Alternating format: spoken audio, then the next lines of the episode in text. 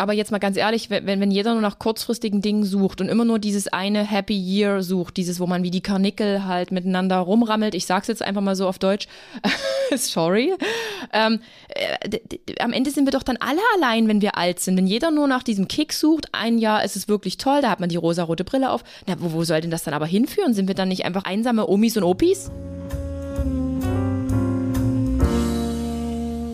Hallo und herzlich willkommen zu einer neuen Podcast-Folge Geschichten vom Ponyhof. Ich bin wieder im Studio in Dresden.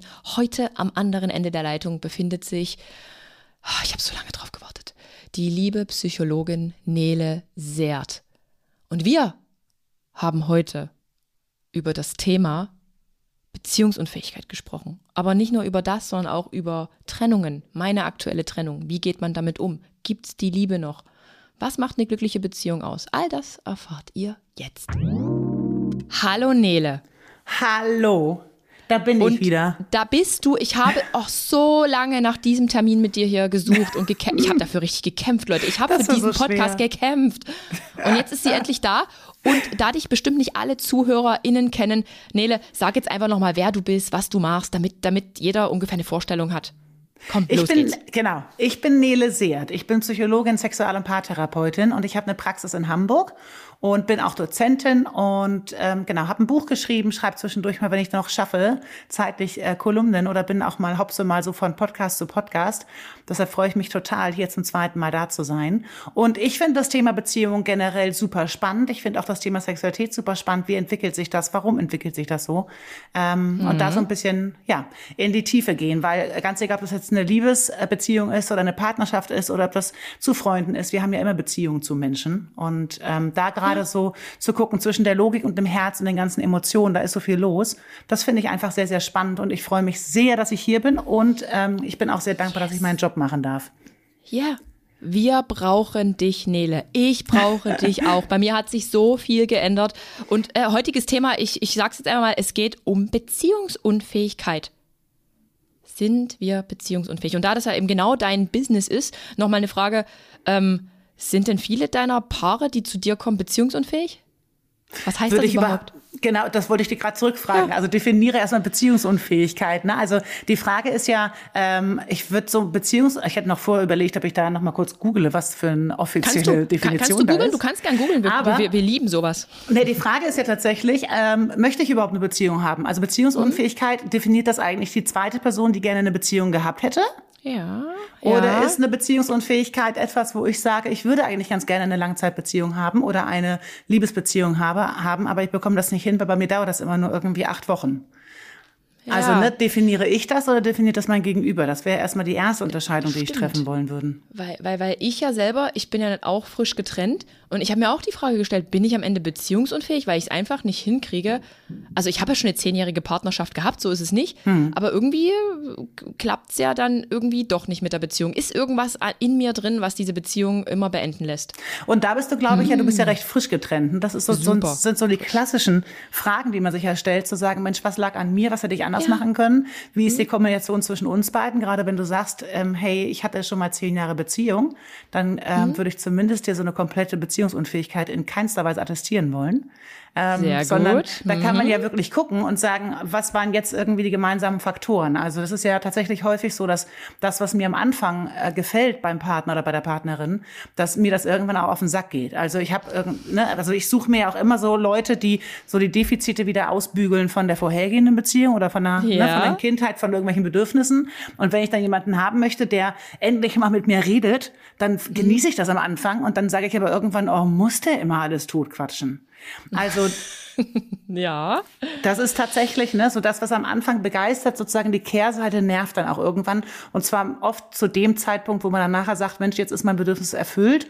Ähm, jetzt kann mhm. ich, ähm, ja, jetzt kann ich weitergehen. Und ich vergleiche das immer sehr gerne mit dieser fremden Situation von der Bindungstheorie. Ich weiß nicht, ob du die schon mal gehört hast. Mhm. Da geht es ja darum, wie wir so in den ersten Lebensjahren versorgt werden.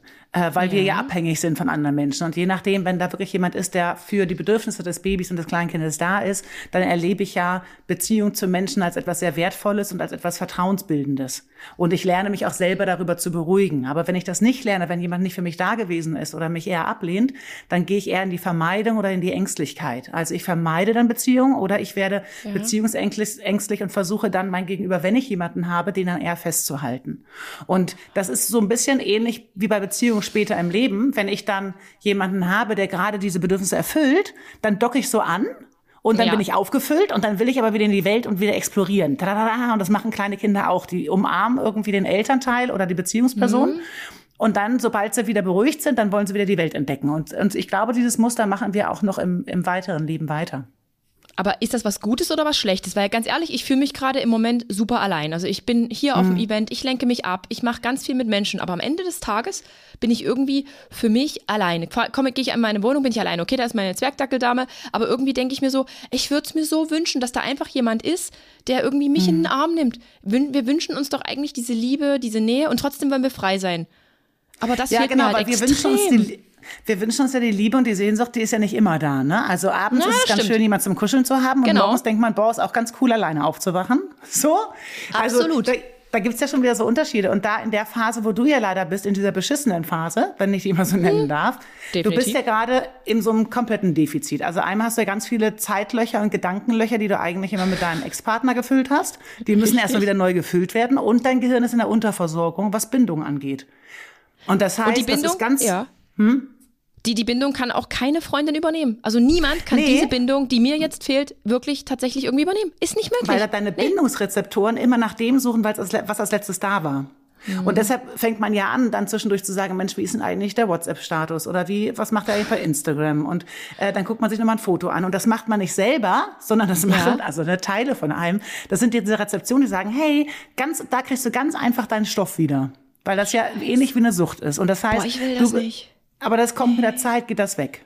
Es geht weg, und oder? Es geht weg. Es geht Weil weg. ich erwische mich, und da, da spreche ich sehr, sehr, sehr ehrlich, äh, während der ganzen Beziehung, ich bin jemand, ich vertraue. Eine Beziehung basiert auf Vertrauen. Ich bin niemand, der irgendjemandem mhm. nachstalkt, nachstalkt, der irgendwie schaut, oh, wem folgt er jetzt? Oh, wer folgt ihm jetzt? So bin ich nicht. Mhm. Aber jetzt bin ich tatsächlich so, ich gucke natürlich, na, wie, wie, was, was ist denn da in der Story? Und was sind denn das für Mädels? Und machen die jetzt irgendwas miteinander? Keine Ahnung. Jetzt erwische ich mich, wie ich so zu so, einer richtigen alten Eule werde. Und das ja. bin ich nicht. Ich bin das ja. nicht. Ich bin eigentlich frei. Ich akzeptiere jeden so, wie er ist, mit seinen Macken Aber nicht in einer akuten. Unterversorgung, wo du ja. gerade bist. Ne? Und das ist und ich, ich will meinen Stoff, ich will meinen Stoff, Nele. Ja, ja, genau. Gib mir einen Schuss. Aber ich finde, du machst das Gold richtig, weil du, also in der ersten Phase, wenn man eine Beziehung beendet hat oder beendet wurde mhm. und dieses, dieses Loch und diese Sehnsucht da ist, dann, dann muss ich mich zwingen, vor die Tür zu gehen und irgendwas zu machen. Ja, und ablenken. das Wichtigste ist, dass die, die Sachen, die ich dann mache, die müssen keinen Spaß machen. Also ich darf nicht die Erwartung haben, ich gehe jetzt raus und das ist total bombastisch, sondern dass ich, es ist okay, mich dahin zu quälen. Ja. Und trotzdem war es im Nachhinein häufig gut da gewesen zu sein. Definitiv ist alles besser, als zu Hause zu sitzen mhm. und Zeit zu haben, irgend, über irgendwas nachzudenken, was denn alles so toll war. Ja. Man sieht ja am Ende eh immer nur die positiven Dinge. Und ich würde tatsächlich so, ähm, wenn ich mal so ungefragt dir, dir mal ähm, ein Feedback geben kann. Auf der einen Seite ist das super, dass man sich was Neues sucht. Ähm, und du bist auch vollkommen goldrichtig in der Phase zu gucken, Mensch, irgendwie, woran lag das eigentlich, damit man das Päckchen für, für die nächste Beziehung wieder schnüren kann. Aber ja. wenn du immer wieder guckst, was derjenige jetzt gerade macht, ja. dann hast du sozusagen so einen Teilsuchtstoff wieder inhaliert.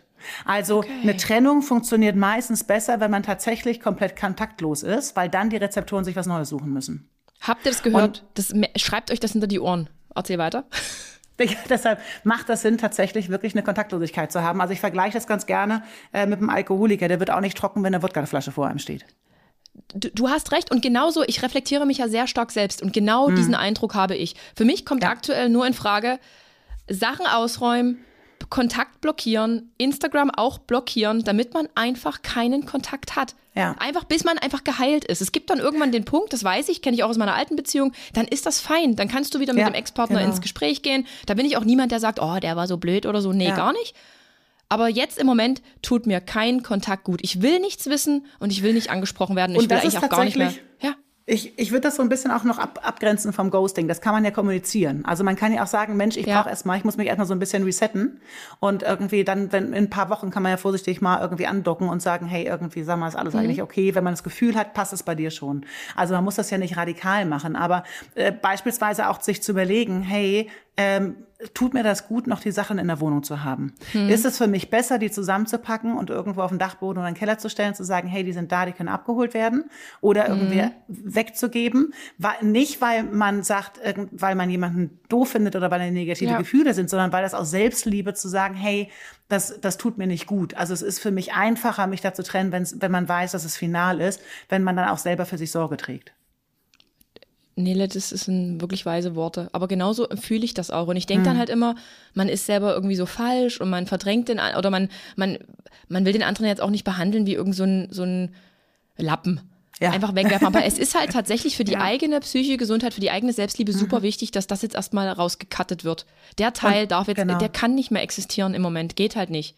Und die also, Frage ist eben, wie man es macht. Ne? Also man muss ja genau. niemandem vor den Kopf stoßen und gerade die Art ja. und Weise, wie man sich getrennt hat, ist ja auch entscheidend, aber das kann man ja auch in Ruhe kommunizieren. Absolut. Ja.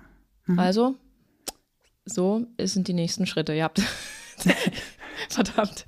Ich muss, ich muss wirklich da komplett den Kontakt abbrechen. Es ist so. Und jetzt kann ich auch, muss ich sagen, im Nachhinein äh, kann ich auch verstehen, wie sich ähm, Frauen fühlen, die ein Kind mit einem Partner haben und sich dann trennen und dann so dieser Rosenkrieg, nein, es ist kein Rosenkrieg, aber dieser Krieg losgeht um, ja, ich will doch auch mein Kind sehen und ich liebe doch mein Kind, weil ich habe ja nun mhm. den Zwergdackel und auch mein Partner, dem gehört der Zwergdackel ja auch und er will den auch ah, sehen. Aber okay. ich sage, im Moment bin ich echt so, wo ich sage, nee, es ist besser, ich kümmere mich, du kümmerst dich eh nicht. Bevor hm. dann irgendwelche Vorwürfe kommen, will ich dann das lieber erstmal gar Vorwurf gerade. Hast gerade gesagt, du kümmerst dich absolut, eh nicht. Das war schon. Ja, äh, genau, genau das. Und das will man ja eigentlich gar nicht genau. sein. Aber irgendwie kommt man zwangsläufig in so einer emotionalen Phase immer wieder zu dem Punkt. Und daher ist der Hund jetzt echt eine schlechte Verbindung.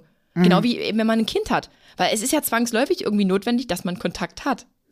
Oder? Und da kann man aber trotzdem auch gucken, ähm, und da ist Ideenreichtum gefragt, wie man das ähm, deichseln kann. Also auch beim Hund beispielsweise kann man dir überlegen, hey, eine Woche ich, eine Woche du. Und dann kann ja. man den irgendwo abgeben bei einer Freundin und da wird er wieder abgeholt. Also man muss ja nicht direkt in Kontakt gehen. Und da geht es ja darum, nicht gar nicht zu gucken, irgendwie so, äh, muss ich den sehen oder nicht sehen, sondern wirklich in sich reinzufühlen, zu sagen, tut mir es gerade gut oder nicht. Und mhm. wirklich für sich selbst Verantwortung zu nehmen und zu sagen, hey, das brauche ich gerade.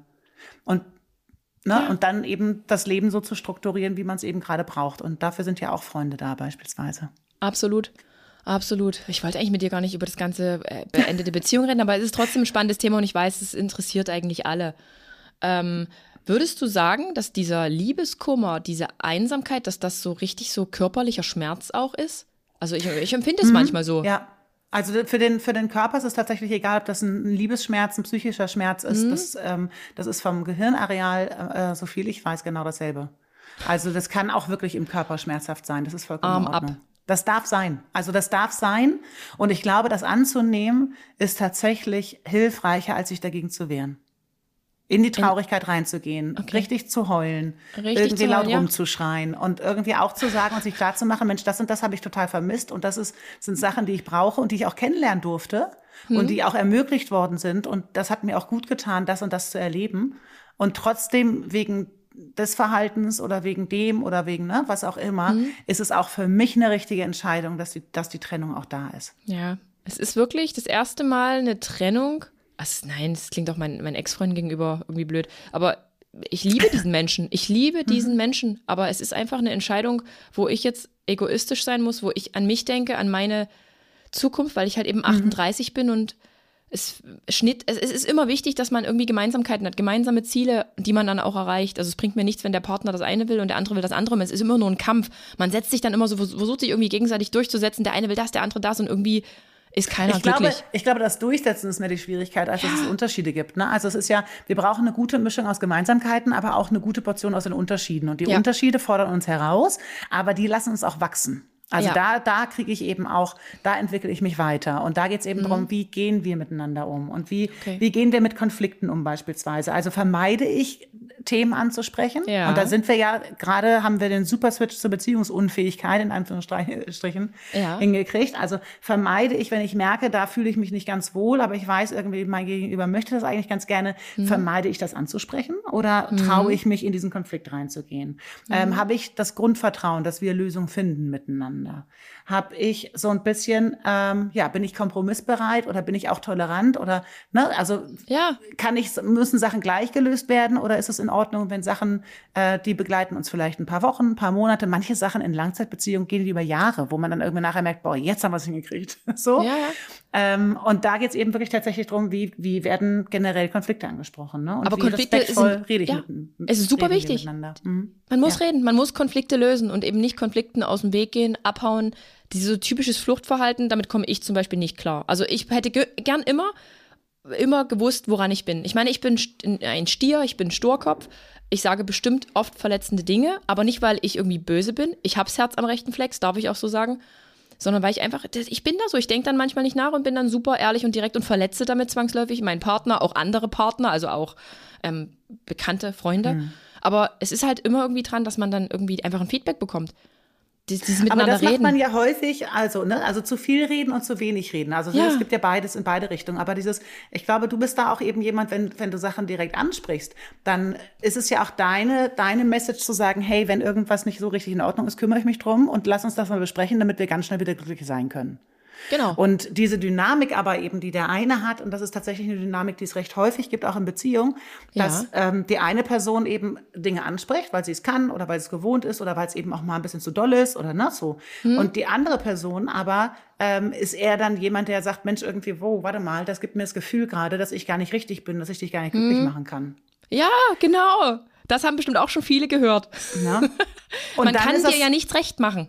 Ja, und genau, und dann tut das eben weh und dann zieht man Ja. sich zurück, weil man diesen Schmerz nicht empfinden möchte. Und dieser Rückzug, der auf der anderen Seite passiert, gibt dir dann wieder das Gefühl, Mhm. hey, ich bin dir egal.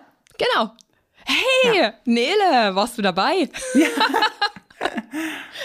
Super krass. Ja, und da geht es eben darum zu sagen, wie kann eine Kommunikationsstruktur sein, dass die eine Person, die eher in den Rückzug geht, also das sind ja zwei Sachen. Du willst ja Mhm. mit deiner Aktivität dich drum kümmern, dass das alles super weiterläuft. Genau. Und, und der Rückzügler ist ja jemand, also ne, kann, kann auch eine die sein, das ist eher jemand, der, der stabilisierend wirken möchte, weil der oder die ja dann sagt, wenn ich jetzt auch noch mit meinen Sachen reinkomme, explodiert das hier. Mhm. Also versuche ich jetzt erstmal ein bisschen sozusagen das Gegengewicht, die Ruhe reinzubringen. Und das Mhm. führt dann oft dazu, dass es dann eben in so eine Dynamik reingeht, ähm, wo man dann eben schauen kann, hey, wie, was für eine Kommunikation braucht es eigentlich, damit jemand sprechen kann? Hallo, da ist er. Alma, was ist los? Alma, scht, komm her. Ja, mein Baby muss jetzt immer überall mit. Ja. Alleinerziehende Mommy. Ich kann euch so verstehen, alleinerziehende Mommies. Ich kann euch verstehen. Es ist selbst mit Hund verdammt schwer. Wenn man halt eben immer auch unterwegs ist und echt noch viel machen will. Ja. Ja. Und dann hat man so einen kleinen Stinkstiefel, der halt bei jedem Mist bellt. Hallo Alma, du bist gemeint. Ja, erzähl weiter, jetzt habe ich hier voll den Faden verloren. Genau. Ja, Wir waren beim Rückzug und beim Rückzug beim, und- und, beim beim Ansprechen von Dingen und ähm, ne, wenn die eine Person impulsiver ist, dann kann es durchaus sein, dass die andere Person einen Tick mehr Zeit braucht, um Sachen anzusprechen. Also beispielsweise sich da mal zehn Minuten hinzusetzen und auch mal fünf Minuten gar nichts zu sagen und dann kommt was in einer ruhigen Situation.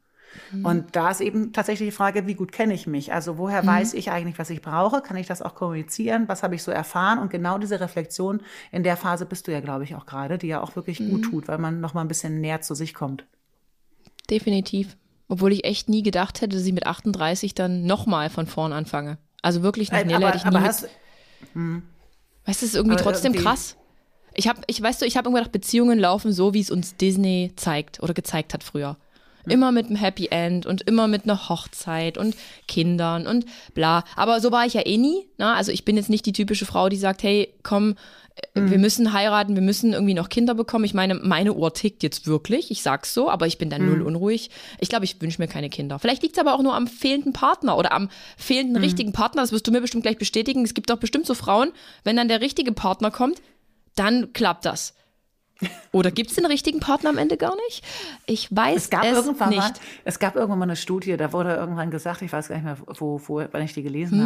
habe, ähm, dass so der zwölfte Partner ist es. Der zwölfte, willst so, du mich der veräppeln? zwölfte Partner ist es Eins, und das war zwei, aber drei. das Da ging aber lange eben nicht genau darum.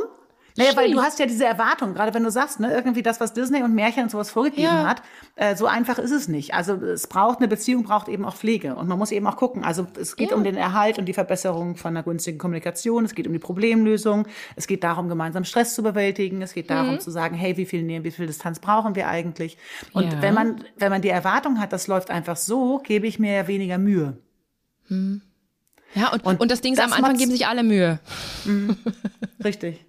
Und das ist dann eben auch eine Sache, so bin ich eigentlich, also was gewichtig denn? Ist mir irgendwie Spaß und Freude und irgendwie so Neuartigkeit und äh, beispielsweise auch Attraktivität irgend so ein, so ein Faktor, wo ich sage, Mensch, irgendwie das finde ich ganz toll?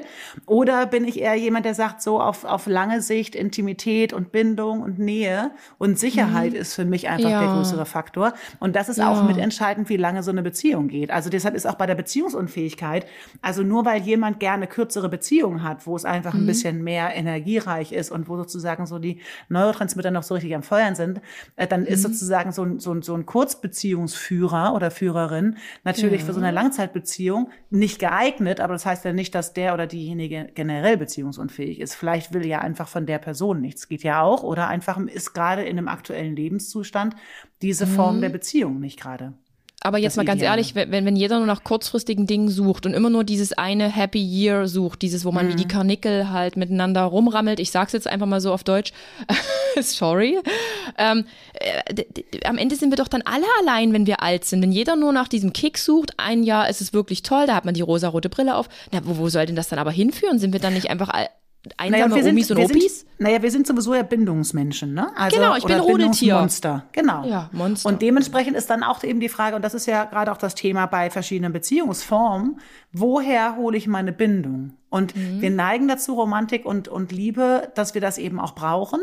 Wir können auch Bindung über Freunde beispielsweise und Familie auch erleben, aber ich stimme dir total Ja. zu. Ich finde das total spannend, was irgendwann mal rauskommt, wenn sozusagen das, das so ein bisschen un, ähm, ja, unspezifischer werden, werden sollte in der Zukunft. Da, dass man eben, vielleicht gibt's dann wieder so, so große WGs mit mehreren Leuten, wo man sagt, hey, wir begleiten uns gegenseitig. Das kann ja auch etwas Wunder Wunderschönes sein. So, so 50-Jährige.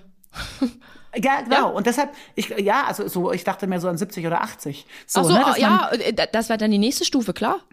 Genau. und dass man dann irgendwie so eine, so eine riesengroße Wohnung hat, wo, wo jeder ein Zimmer hat, dann gibt's einen großen Gymnastikraum, wo dann jedes Mal irgendwie eine Yogalehrerin oder ein Yogalehrer kommt für alle und dann kommt ein Koch vorbei oder eine Köchin. und Finde ich spannend. kann man das- Den Ansatz also, finde ich spannend.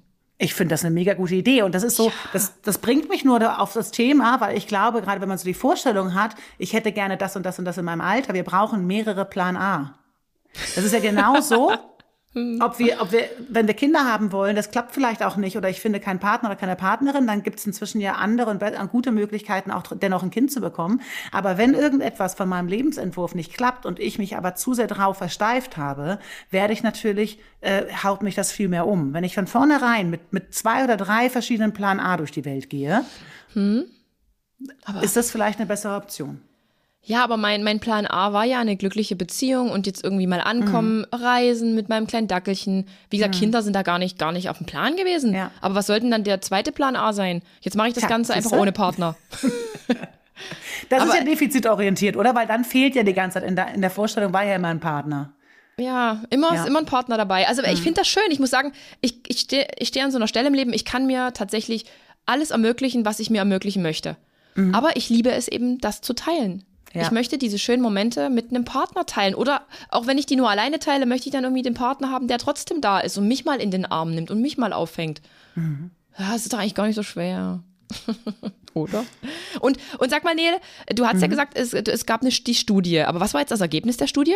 Haben wir das, gesagt? äh, Ja, stimmt, hast du recht. Die Studie hat ergeben, dass es sozusagen der zwölfte Partner ist. Es Ach, das war die, doch- doch die, der zwölfte, doch. Genau, aber die These war, dass nicht, weil es wirklich der zwölfte Partner nachher ist oder die zwölfte Verknalltheit oder sowas, Ja. sondern weil ich meine Ansprüche ab nach dem elften so nach unten schraube, spätestens nach dem elften, also bei mit Uh. jedem der Partnerschaft werde ich ja realistischer, dass Mhm. ich theoretisch ab dem zwölften mit jeder Person zusammen sein könnte. Das war eine ganz witzige Schlussfolgerung. kannst du vergessen. Das, das kannst du vergessen. Das könnt, vergesst das. Ja, aber lass uns über Ansprüche reden und über Erwartungen ja. und über Bilder im Kopf. Und die Frage ist, das ist ja genauso wie das Glücksempfinden im Leben. Wenn ich einen zu hohen Anspruch habe, mhm. dann habe ich ja ständig immer so eine negative Energiebilanz pro Tag, weil ich das, das Gefühl habe, da bin ich noch nicht. Mhm. Und das kennt man vom Sport, wo man sagt, irgendwie kleine Ziele setzen, damit man die auch ja. erreichen kann.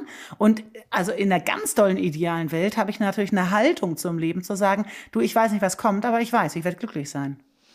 Auf jeden Fall. Glücklich sein. Der Weg zum Glücklichsein. Eigentlich so einfach und trotzdem, ich glaube, es erreicht fast niemand. Ist aber sind. auch, äh, Glück beispielsweise ist ja tatsächlich etwas, was so ein bisschen so eine Euphorie im Gehirn ist. Ne? Und Glück mhm. ist ähm, auch ein Zustand, da geht es gar nicht darum, den immer zu fühlen, weil das würde viel zu, viel zu anstrengend für den Körper sein. Also die kleine Schwester von Glück ist ja eher die Zufriedenheit. Und die mhm. Zufriedenheit bedeutet, ja, ich kann in meinem Leben, also ich kann mit mir umgehen. Ich kann irgendwie Leuten sagen, wenn mir was nicht passt, ich spüre das auch. Ich kann meine Umwelt so strukturieren, ähm, dass es mir gut geht. Und da sind mhm. wir ja mhm. sozusagen in dem Gefühl der Hilflosigkeit, wenn ich das Gefühl habe, ich kann eben nicht frei entscheiden. Mhm. Weil ich diesen Job machen muss, weil ich sonst die ja. Miete nicht zahlen kann, beispielsweise, dann fühle ich mich unfrei. Und wir sind eben nicht nur Bindungsmonster, sondern wir wollen auch ganz gerne selbst entscheiden und ein gewisses ja. Freiheitsempfinden haben die Freiheit ist super wichtig. Also muss ich auch sagen. Auch so in einer Partnerschaft ist super wichtig, dass jeder seins hat, aber auch trotzdem Dinge gemeinsam mhm. geliebt werden, gemocht mhm. werden.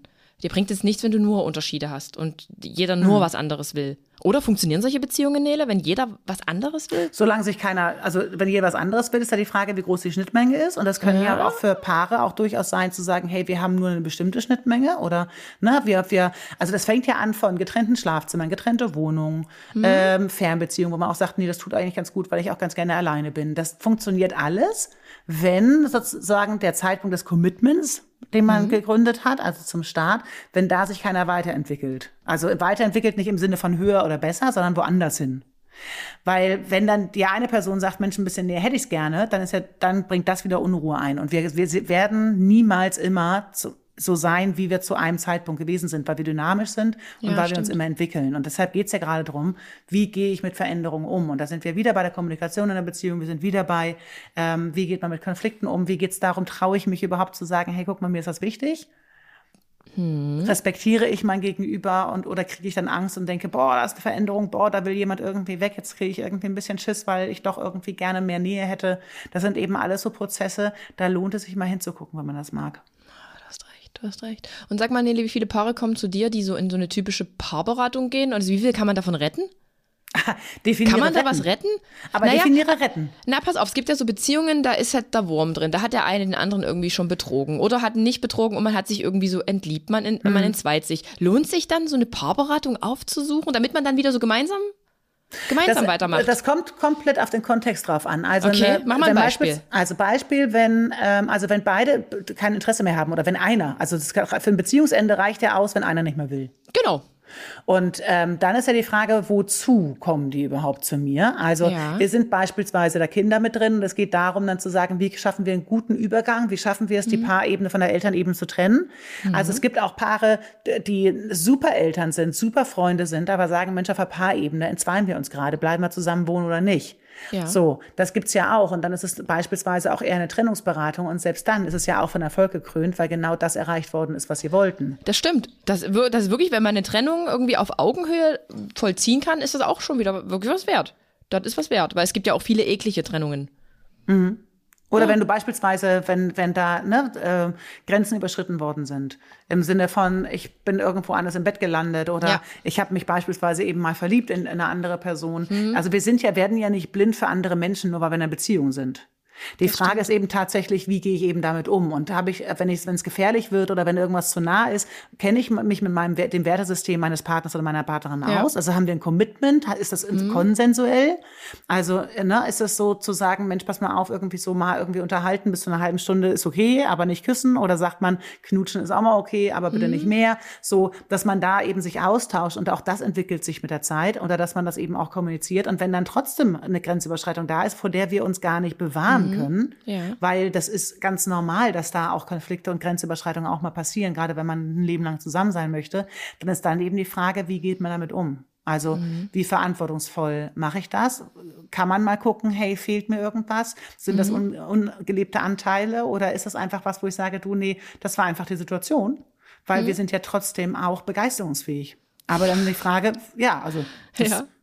Na, also es gibt selten Menschen, also gibt es natürlich auch, die sagen, du, ich, ich gucke da überhaupt nicht andere Leute an, weil für mich ist Sicherheit und Intimität so wichtig, dass alles, was so ein Abenteuer ist, mich überhaupt nicht ähm, in irgendeiner Form äh, antriggern kann. Ey, du, du, wirst, du wirst jetzt gleich lachen, aber genau so ein Typ bin ich eigentlich. Wenn ich in einer Beziehung bin, sind mir andere Männer oder Flirt, ich bin da richtig blind dafür, Flirtversuche, ich bin da, ich erkenne das nicht. Und es ist mir auch egal, ich habe meinen Partner und ich weiß halt, was ich an dem habe. Also ich bin die treueste Seele der Welt. Ausnahme. oh mein Gott. Nein, ähm, es, es, gab, es gab aber auch schon in meiner letzten Beziehung eben diesen Fall, dass ich mich in eine andere Person verliebt habe. Also den Fall hatten wir auch und das war, War das, verknallt oder war es verliebt? Also war das was Ich war- Längeres oder war, war das zu kurz Nee, nee. zwischendurch begeistert? Nee, nee, ich war wirklich richtig verliebt. Ich war verliebt, aber habe am Ende dann für meine alte Beziehung alles nochmal hingeschmissen, habe gedacht, ich kann das Ding noch retten, ich kann den Kahn irgendwie aus dem Schlamm ziehen, aber es hat am Ende dann, war es dann halt durch. Was war da mit der anderen Person, in die du verliebt warst? Hast du dann da mal was gestartet? Oder? Den, den, nee, nee, den habe ich vor den Kopf gestoßen und der hatte dann eine neue Freundin. Und hat auch mittlerweile ein Kind und das ist auch alles gut so. Das Universum, ähm, ja, das regelt das dann halt. Also er ist wieder glücklich. Ich war super unglücklich dann damals, weil ich wollte ihn natürlich dann irgendwann auch zurückhaben. Es war ein Drama. Es war wirklich ein Drama. Aber es ist okay. Ich, ich habe also ich habe damit meinen Frieden gefunden. Aber was ich der meinem damaligen Partner damit angetan habe, der war halt nicht auf dieser Ebene. Ich habe gesagt, hey, komm, lass uns das doch mal so probieren. Jeder hat, hat da noch irgendwie jemanden. Total naiv, Nele. Ich habe wirklich da null Erfahrung gehabt in Sachen Sexualität oder Beziehung.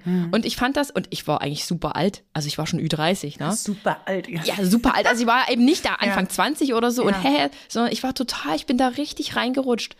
Also Aber ich das wollte ist, das glaube ich, nicht. tatsächlich, das ist auch der Überraschungseffekt. Ne? Also wenn, ähm, ich glaube, das ist tatsächlich wichtig, den Partner oder die Partnerin am Prozess zu beteiligen. Weil wenn du, wenn du von deinem Bild sagst, hey, ich bin die treueste Seele, und dann überrascht dich das ja selbst, Ja, dass, ja. Da, dass da plötzlich was anderes ist. Yes. Und dann kommt der konkrete Veränderungswunsch, weil sozusagen eine Dringlichkeit besteht. Das setzt natürlich den Partner oder die Partnerin sehr unter Druck. Ja. Deshalb macht Definitiv. das, also wenn man das kann. Aber der wollte es auch nicht alles- wahrhaben. Der wollte ja, es nicht glauben damals. Ich meine, ganz im Ernst, wir können doch nicht auf die Welt kommen und alles schon können. Ja. Aber es war trotzdem, auch wenn ich versucht habe, immer offen zu kommunizieren, war es einfach eine scheiß Sache, weil der eine hat halt irgendwie schon für sich abgeschlossen, der andere nicht. Und dann dreht sich das dann irgendwann um. Im Endeffekt hatte ich dann ja niemanden mehr. Ich hatte weder die eine Person, die ich schon seit neun Jahren an meiner Seite hatte oder dann zehn. Und die, die andere Person hatte ich auch verloren. Also im Endeffekt hat das Universum das auch für mich geregelt. Also ich hatte dann echt so ein Jahr der Buße. Muss ich so sagen. 2019 war nicht mein Jahr. Und hast du dann mit dem nächsten Partner vorher abgesprochen zu sagen, pass mal auf, ich habe da eine Erfahrung gemacht, die hätte ich niemals für möglich gehalten. Yes. Sollte das nochmal kommen, wie gehen wir damit um?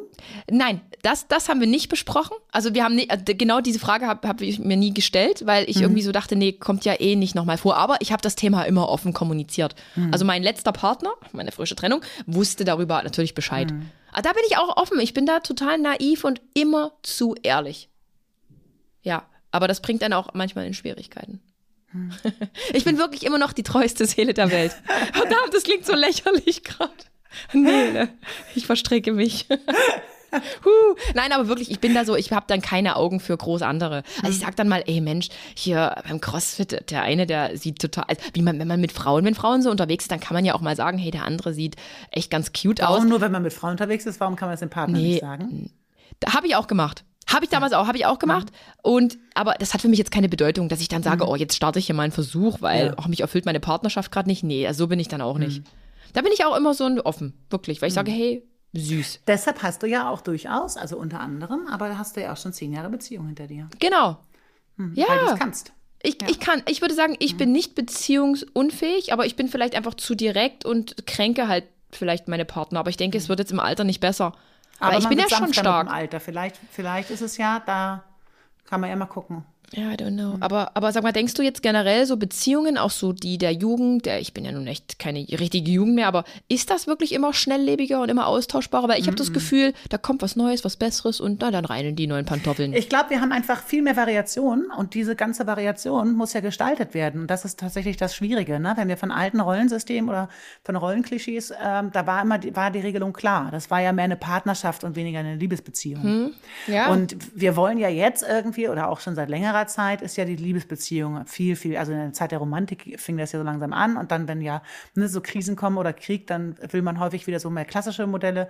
Und jetzt geht's ja äh, darum, dass wir so viele Sachen oder so viele verschiedene Möglichkeiten haben, das zu machen. Und das müssen wir ausprobieren, das müssen wir lernen. Und wir können nicht von uns verlangen, etwas zu können. Also wir können, mhm. es geht darum, ja lustvoll auch komplett daneben zu gehen oder auch von sich irgendwie mit Mut äh, schlecht in was Neuem zu sein und das auszuprobieren mhm. und zu gucken, was brauche ich denn da eigentlich gerade.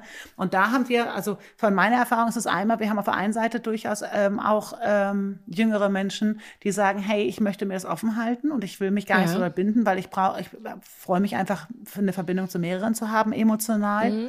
oder auch sexuell. Und es gibt eben die anderen, die sagen, nee, für mich ist das nichts, ich, äh, mir, mir ist da eben wieder die Intimität und die, die Dauer einfach für mich relevant. Und das darf eben, da haben wir den Luxus, das darf darf jeder für sich entscheiden.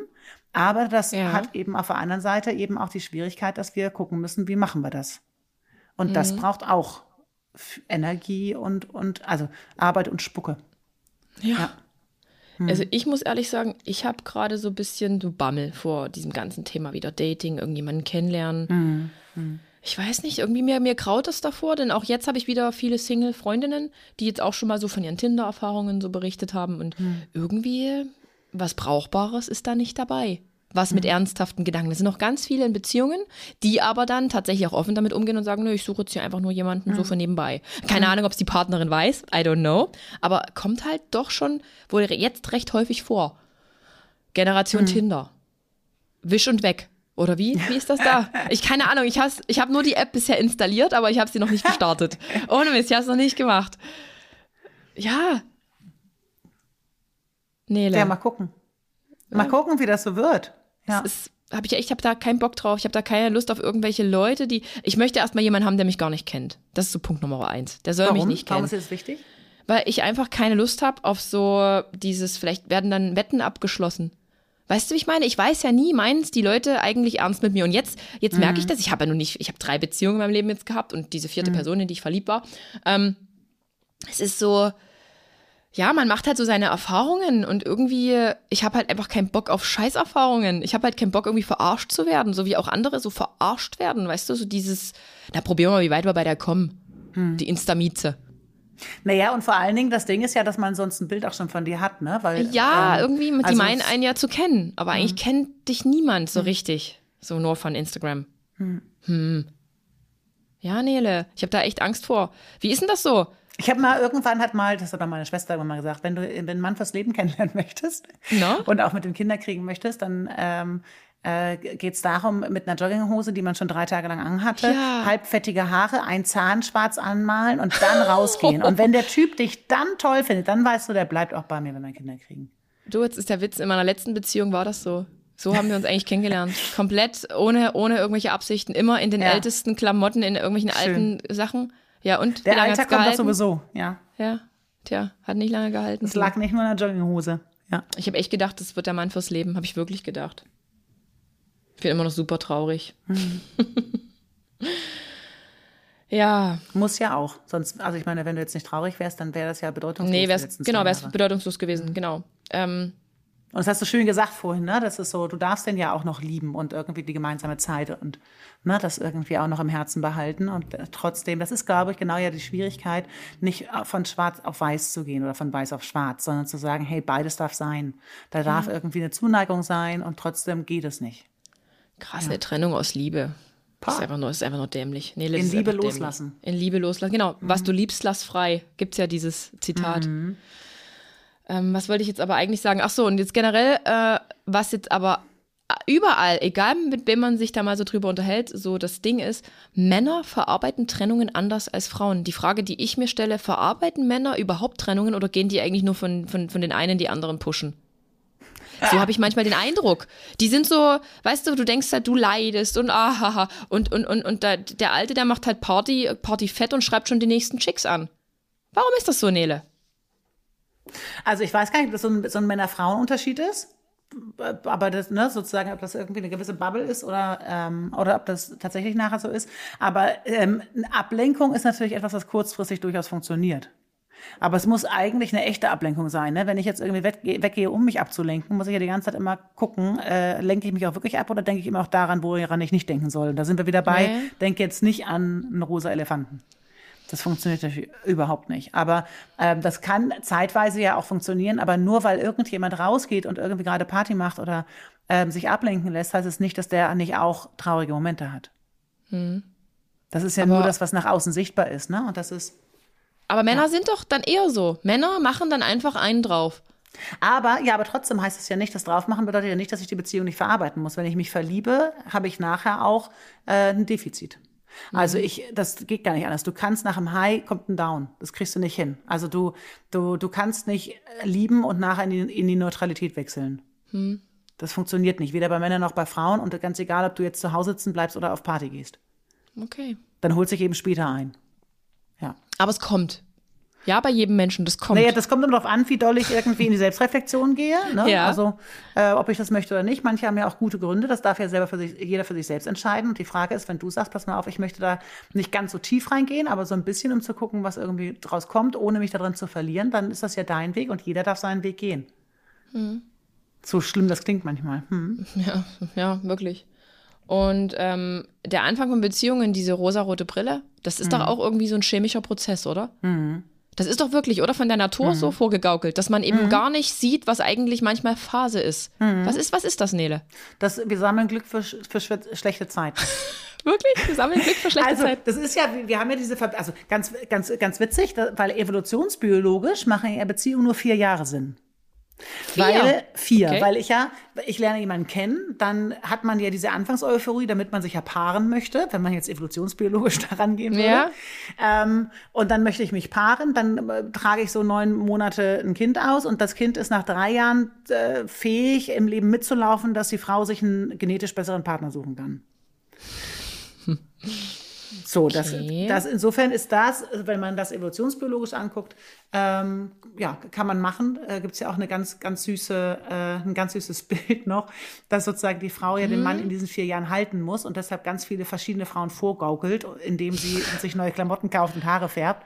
Also das ist natürlich so, wir sind, ne, wir sind ja schon ein bisschen irgendwie auch mit dem Gehirn von unserer Entwicklung weiter, aber es ist trotzdem irgendwie ganz, ganz niedlich, sich das anzugucken. Und die Frage ist, was brauche ich, was will ich? Möchte ich Intimität, Länge, Möchte ich näher haben? Möchte ich einen Begleiter für mein Leben haben? Oder geht es mir eben um Kurzfristigkeit und Hochhopsen und, und, und kleine, tolle Erfolge? Das kann eben wirklich tatsächlich mhm. jeder für sich selbst mhm.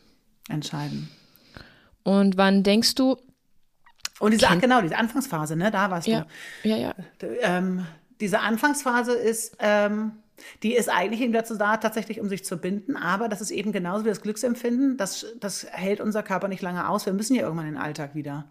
Mhm. Aber ich habe am Anfang eben diese Verbindung, die ja auch hoch unrealistisch ist. Ja. Also höchst unrealistisch. Meistens verlieben wir uns ja, also überleg mal, wir verlieben uns in jemanden, ja. den wir überhaupt nicht kennen. Also verlieben wir uns ja ausschließlich in ein Bild ja. von jemandem. Ja. Und dann ist ja der Alltag, der sagt, finde ich das wirklich so knorke. Genau. Und wann, wann ist der Zeitpunkt, wenn man, wann kann man sagen, wann, wann kennt man eine Person wirklich? Ich habe so das Gefühl, für mich jetzt nach zwei Jahren. Also ich glaube, dass man tatsächlich irgendwann glaubt, also da muss ja auch eine Langweile reinkommen, wo man denkt, boah, sind wir dasselbe? Mhm. Und da geht es ja genau darum, in diese Langzeitbeziehung wieder reinzugehen, weil ich verändere mich, mein Partner oder meine Partnerin verändert sich. Und da neugierig zu bleiben, wer man mhm. ist und wer man wird. Mhm. Weil das, wir sind nicht statisch. Nee, nie. Und man hat irgendwann das Gefühl, und dieses Gefühl zu haben, Mensch, irgendwie, wir kennen uns zu doll, ist ja dann wieder, wie doll will ich das austarieren zwischen Nähe und Distanz? Wie viele Bereiche sollen überschneiden? Was möchte ich alleine machen? Gerade wenn ja auch mal wieder was alleine macht, kann man ja auch wieder interessant werden für den anderen. Also nicht, weil man das will, um etwas zu erreichen, sondern ja. ähm, das geht ja, da geht es ja wieder um Nähe und um, und um Distanz. Das heißt, ich habe ja diese Hochzeitszeichen, also das Hochzeitszeichen sind ja zwei Ringe, die sich teilweise überschneiden. Ja. Und deshalb Stimmt. haben die sozusagen was Gemeinsames in der Mitte, aber jeder ist eben noch ich und du. Hm. Und da dieses aus dem Ich und aus dem Du wird ja gespeist zu sagen, hey, lass mal das machen, lass mal das machen. Und wenn das aber dieser gemeinsamen Mitte Angst macht, wird das irgendwann nicht mehr kommuniziert. Und dann kann man das Gefühl haben, jo, man kennt sich ja schon, weil es immer dasselbe ist. Okay. Hm. Es ist so, wie es ist, ne? Man kommt nicht drum rum. Hm. Wann ist Liebeskummer vorbei? Gibt es da so eine Faustformel? Also da gab es so verschiedene Theorien. Die einen sagen irgendwie, sozusagen halb so, so lange wie eine Beziehung gedauert hat. Das finde ich ein bisschen übertrieben. Nee, das ist Quatsch. Ähm, von der Kürze her ist es eigentlich so, dass so nach, nach zwei bis drei Monaten sich ein neues Verhalten gefestigt hat. Okay. Also deshalb würde ich so mal von drei Monaten ausgehen, weil dann, ähm, wenn man es wirklich geschafft hat, äh, da eine halbwegs große, gute Abstinenz zu haben, ähm, hat man sich wieder ähm, auf was Neues eingelassen. Kennt man auch von Ernährung beispielsweise oder von mhm. Sport? Mhm. Kennst du das bestimmt ja. auch? 66 sagt, Tage sind es bei Sport, glaube ich. Dann kann man Routinen irgendwie, neue Routinen. Also genau, irgendwie so acht Wochen hatte ich im Hinterkopf, acht ja. bis zwölf Wochen. Und da geht es eben genau darum zu sagen, dann hat sich der Körper daran gewöhnt und dann geht das so ein bisschen in die Lang ins Langzeitding, dass der Körper weiß, es ist einfach besser abrufbar. Dass wirklich ein Trainingsreiz sich wirklich festgesetzt hat. Wir, mhm. wir konditionieren auf Einsamkeit. Ja, ja. Oh mein Gott. Also mach mehr Sachen von denen, die keinen Spaß machen. Das ist, ja. glaube ich, gerade das Credo für dich für die Wir nächste alle. Zeit. Noch. Lasst uns mehr Dinge davon tun. Ja, man ist ja dann schon fünf Wochen hinter dir. Überleg mal, was Definitiv. du schon hinter dir hast. Aber, aber halt eben keine Abstinenz. Daher die mhm. Abstinenz, die kommt jetzt hier mit, mit Ende des Podcasts. Also wirklich, weil ich habe das für mich auch gewusst. Mhm. Also innerlich wusste ich, es ist besser. Man lässt jetzt einfach komplett den Kontakt, man setzt den komplett aus, weil mhm. das halt einfach immer wieder aufwühlen wird weil man ungestellte Fragen hat, man bekommt keine Antworten, man fühlt sich irgendwie plötzlich minderwertig, mhm. man denkt sich so, hey, der Partner war zwei Jahre da und plötzlich ist man irgendwie Almi. Alma. Und plötzlich ist man halt irgendwie einfach nur, nur irgendeine und da ist halt die mhm. andere Instamieze halt äh, wichtiger mhm. als du, die eigentlich so viel gegeben hat. Und ja, mhm. schon wieder ein Vorwurf. Ja. ja, ja. Und deshalb ist es besser jetzt, den Kontakt abzubrechen und das ist nicht, das ist nicht blöd oder es ist nicht fies oder gemein. Oder in Liebe liegen zu lassen, sagen wir es mal so. Ja, genau. genau. Es, das kommt ja auch wieder und ich weiß auch von mir, das wird sich dann auch wieder erholen, dass man dann so ein normales ja. Level wieder miteinander ähm, haben wird. Mhm. Jetzt reden wir schon wieder noch über diese Trennungen. Ja, Thema, Thema Beziehungsunfähigkeit. Du ähm, hattest noch irgendwie Fragen gestellt, hat noch irgendjemand was gefragt eigentlich? Ja, ich habe ich hab wirklich noch Fragen, aber ich bin noch gar nicht durch meiner Beziehungsunfähigkeit. also, Alma! Pause. Einmal so. Kann, kannst du einmal mitnehmen? Ja, die weiß auch, dass ich. Danke, Malte. Ich habe tatsächlich Schokolade bekommen. Mm, super. Mm, danke. Welche Sorte? Das kenne ich gar nicht. Warte mal. Ich liebe ja Schokolade, aber das ist irgendeine Bio-Schokolade. Milchcreme-Schokolade von Denre. Mm. Keine Ahnung, noch nie gegessen. Ja. Bist du, und, bist, du ein, äh, bist du ein Kauer oder bist du ein, ein Genießer? Genießen und kauen, so eine Mischung. Mhm. Aber eigentlich genieße ich. Aber ich genieße immer viel. Erstmal kauen und dann am Ende hm. genießen? Ja, ich beiße so rein und dann, mhm. und dann lutsche ich das so. Mhm. Klingt verboten, ey. Oh mein Gott. Prost. Mhm. Dieses ganze Thema Beziehungen. Ich habe ja auch mhm. mal äh, für mich gedacht, ich kann zwei Menschen lieben. Man kann auch mhm. zwei Menschen lieben. Ich habe da mhm. meinen Partner, meinen sicheren Hafen und ich habe da das Aufregende. Aber es ist unfair dem eigentlichen Partner gegenüber, all den Spaß mit dem Spaßpartner zu haben und nur das ernste Leben mit dem eigentlichen Partner zu leben. Das ist irgendwie blöd. Aber das ernste Leben ist ja nicht immer ernst und der Spaß macht auch nicht wirklich immer Spaß. Ja, aber äh, geht es jetzt eigentlich schon mehr so in eine Richtung, dass man eine feste Beziehung hat und halt dann aber hier und da auch mal andere Partner haben kann? Also setzt sich das immer mehr durch? Ich, also das entscheidet immer das Paar. Mhm. Also das entscheidet immer das Paar. Und also ich finde es ja tatsächlich gut, dass so offen darüber gesprochen wird, dass es auch klar ist, dass Konsent wichtig ist, dass, dass man miteinander spricht, dass man gemeinsam eine Entscheidung trifft und nicht, dass man beispielsweise jetzt sozusagen so ein, so ein klassisches Bild, ich vermeide irgendwie in Konflikt zu gehen oder meine Bedürfnisse mhm. zu äußern, deshalb mache ich das irgendwann heimlich. Und dann wundert man sich nachher, warum es einen Riesenknatsch gibt. Also da sind wir tatsächlich, finde ich, von meiner Empfindung inzwischen weiter. Das heißt nicht, dass man sich dafür entscheiden muss, aber ich finde es toll, dass man offen darüber spricht. Was gibt es so für Beziehungsmodelle? Ha! Also, das, äh, es gibt sozusagen den, den, den, ganzen alten Klassiker, ne? also mhm. die Versorgerrolle sozusagen, die, äh, mhm. die gibt es. Dann gibt es ja auch jetzt wieder sozusagen die Antiversorgerrolle, also genau umgekehrt. Also mhm. das ist ja heutzutage auch noch, ne? wenn die Frau das Geld verdient und der Mann ist zu Hause. Ja. Da, wo dann trotzdem irgendwie dann häufig noch irgendwelche Ideen oder Bilder hochschwappen, wo, wo man denkt so, hä, das ist doch irgendwie komisch. Dann hast du natürlich, ähm, ne, also dann hast du sozusagen Einzelabsprachen zu sagen, hey, wenn mal was passiert und das ist weit weg, dann ist es okay oder ich will es nicht wissen nach den und den und den Voraussetzungen. Dann gibt es gemeinsam ähm, Fremdgehen sozusagen, ne? also man ja. bekommt das Paar nur, nur in einer gemeinsamen Situation. Ähm, dann gibt, ne, das muss ja nicht immer gleich Swingen sein, aber das kann es auch sein. Dann gibt es irgendwie die Möglichkeit zu sagen, Mensch, irgendwie man macht so kleine einzelne Geschichten ohne Übernachtung, dann mit Übernachtung und dann ist die Frage mit Gefühl oder ohne.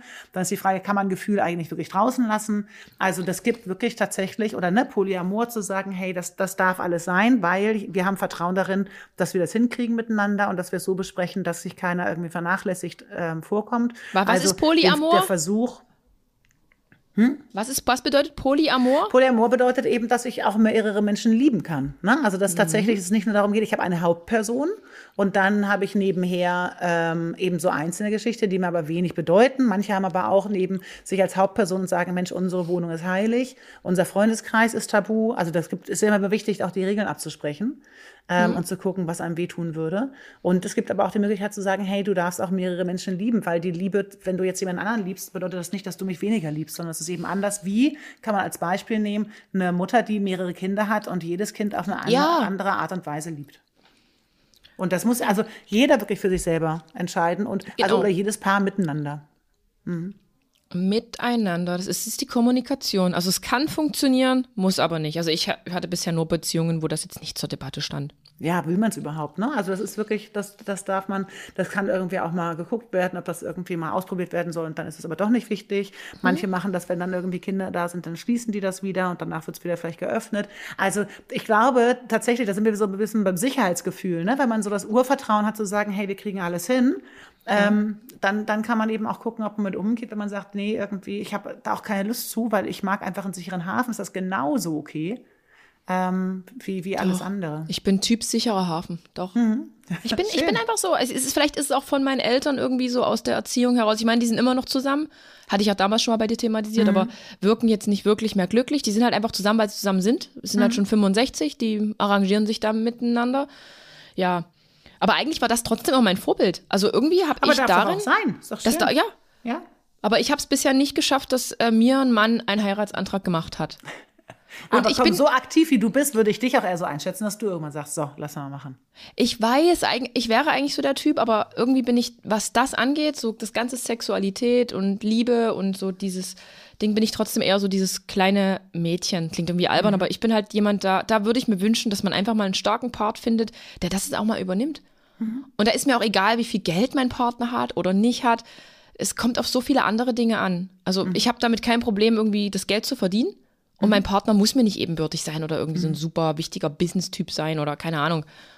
Mhm. Ja, wenn halt das andere irgendwie stimmt. Aber wenn das dann halt nicht stimmt, dann ist es Aber so ab und zu mal, was Antrag angeht oder Sexualität, dann begehrt zu werden und zu wissen, hey, guck mal, da, da macht sich jemand nackig also seelisch nackig und macht ein Angebot, dann muss natürlich der andere Part auch damit umgehen können, irgendwie ein Nein zu hören, ne? Ja, klar. Ja. Aber ich habe mir, ich glaube, also ich bin ja so jemand, ich bin da jetzt nicht so, ja, müssen irgendwie alle heiraten. Ich halte ganz oft auch nichts von diesen gestellten Hochzeiten, wo man irgendwie eigentlich nur für alle anderen feiert, aber gar nicht so richtig für sich selbst. Mhm. Ich bin da nicht so, ich, ich würde das nur für, für mich machen. Für mich mhm. hat das trotzdem irgendwie eine Bedeutung.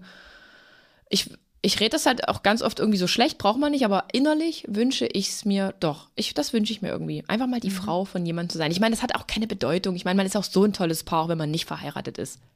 Ja. Aber irgendwie so, ich, wün, ich wünsche mir das, glaube ich, noch. So den starken Mann zu finden, der mir das, ja. Ja. Hm. Keine Ahnung. Kinder wünsche ich mir irgendwie nicht. das habe ich für mich tatsächlich irgendwie schon ja. gefühlt irgendwie abgewählt. Aber vielleicht äh, eben auch partnerbedingt, ich weiß es nicht. Vielleicht ist ja mein Körper, wenn der den richtigen trifft, ach ja, jetzt geht's los. Man weiß ja nie. Ja, ich bin jetzt mal. Das war schon so eine halbe Kontaktanzeige gerade gewesen, ne? oh mein Gott, irgendwie, so irgendwie schon. Nicht? Ja, irgendwie mhm. schon. Ja. Ja, ach Nele. Aber es ist doch auch ganz gut, ein bisschen Pause zwischendurch zu haben, wieder Absolut. zu, zetteln. Äh, also für mich geht es jetzt nicht so regulär nach Plan weiter. Also jetzt mhm. hier so, äh, zack, der letzte ist jetzt weg, jetzt suche ich mir einen neuen. Nee, da, mhm. das kann ich emotional gesehen nicht. Kann ich wirklich mhm. gar nicht. Dafür bin ich zu sehr ein Beziehungsmensch und ich leide da wirklich krass. Mhm. Ich mag das eigentlich. Am liebsten würde ich zu irgendeiner ähm, Hyp Hypnotiseurin gehen, die einfach genau das bei mir ausschaltet, dieses, diese Phase. Ich brauche mhm. die Phase nicht, ich will die nicht haben. Ich will auch keine drei Monate warten, Nele. Mhm. Niemand will drei Monate warten, bis es irgendwie okay ist. Mhm. Niemand. Oder? ich bin jetzt gerade in, den, in, in euren Fragen, die ihr mir gestellt habt. Ich meine, ich habe das super kurzfristig ähm, gefragt. Aber hier ähm, geht, geht los. Warum endet die anfängliche Verliebtheit immer wieder in einem, in Anführungsstrichen, Freundschaftsgefühl? Vielleicht, weil man ähm, das kann manchmal passieren, aber es ist jetzt, ne, also rein hypothetisch, aber das kann durchaus passieren, dass man ähm, einfach sehr, sehr verliebt ist und die eigene Erotik da anspringt, wenn man sozusagen eine sehr, sehr intensive Zeit hat und mhm. dass ähm, sozusagen die Ruhe und der Alltag und Intimität als solche und Nähe im Alltag gar nicht erotisiert wird. Mhm. Also, ne, das ist ja auch die Frage sozusagen, finde ich, also, ne, finde ich jemanden toll, der irgendwie da in Ruhe irgendwie den, den im, im Alltag ist oder brauche ich sozusagen was, was richtig schön feuert? Also, ähm, wenn ich beispielsweise viel mit Menschen unterwegs bin am Anfang oder Leute in der Bar kennenlerne und dann eben zu Hause sitze, ist klar, dass mein System nicht anspringt. Also, welche, mhm. ähm, also sozusagen, ne, ich, ich, jeder hat so ein, so ein Gaspedal und Bremspedale. Ähm, mhm. und wenn sozusagen das Bremspedal der Alltag ist oder ähm, ne, die Situation zu Hause, dann ist die Frage, was brauchst du, damit das Gaspedal eben auch losgehen kann. Die Frage habe ich mir auch schon ganz oft gestellt, weil am Anfang dieses Kennenlernen, diese aufregende mhm. Zeit und da geht man mal in eine Bar und da geht man auch mal in eine Bar allein und dann ist man aber irgendwie so eingeschliffen mhm. in dem ganzen Ding. Es sind anderthalb Jahre vergangen und dann denkst du dir so, oh nee, heute in eine Bar, ich habe keine Lust. Ja, ich will lieber so, aber das ist die eigene Faulheit, die killt einen dann meistens, ne? Ohne Mist, man selber mhm. macht sich das Ding eigentlich kaputt, weil man irgendwie sagt, naja, warum soll ich denn da jetzt mhm. hingehen? Naja, ich kenne doch meinen Partner und worüber soll ich denn jetzt mit dem noch reden? Ich bin doch eigentlich müde. Aber eigentlich ist man doch dann selber an sich schuld, oder? Dass es so wird, wie es wird. Ja, also muss man, das muss man selber so ein Abkühlt. bisschen. Ja, man muss selber so ein bisschen ähm, wieder sich, sich motivieren dann dafür. Aber es ist tatsächlich, wenn man sich so Studien anguckt, was, was eine lange Partnerschaft ausmacht und was dazu führt, wirklich eine lange und zufriedene Partnerschaft zu führen. Das ist ja nicht nur Kommunikation und Konflikt ne, und freundliche Alltagssprache. Das ist tatsächlich mehr die Kumpelebene, als dass es die sexuelle Leidenschaft ist. Also, ne, weil die, hm. die Sexualität ist ja auch störanfällig und manchmal geht's auch nicht. Absolut. Oder mal so, oder wenn man irgendwie eine Krankheit hat oder was auch immer, also auch eine, nicht, muss ja nicht chronisch sein, dann ist es ganz gut, dass Sexualität störanfällig ist und das, dann ist eben diese Freundschaftsbasis tatsächlich das, was, was ähm, also am meisten hält auf, auf die Dauer. Ja. Ist so. Also so die Sexualität in einer Beziehung aufrechtzuerhalten, empfinde ich persönlich als super schwer. Also ich will nicht sagen, ich habe keine Sexualität oder ich empfinde da nichts, auf gar keinen Fall. Aber es kommt immer wieder der Punkt, wo du sagst, ey, ich habe keinen Bock. Ich bin total kaputt. Ja, ist, aber äh, das ist so ein bisschen Sexualität am Anfang der Beziehung wird ja auch benutzt, um zu bestätigen, wir sind was Besonderes. Und je mehr okay. ich, je näher mhm. ich äh, mit jemandem zusammen bin und je mehr ich irgendwie weiß, pass mal auf, irgendwie, wir sehen uns sowieso mal nach der Arbeit, wir müssen uns gar nicht mehr verabreden. Mhm. Also wie viel Engagement zeigt man bitte am Anfang einer Beziehung? Man muss Kontakt aufnehmen, man muss ja. Vor Vorschläge machen, man überlegt sich, was man anziehen soll.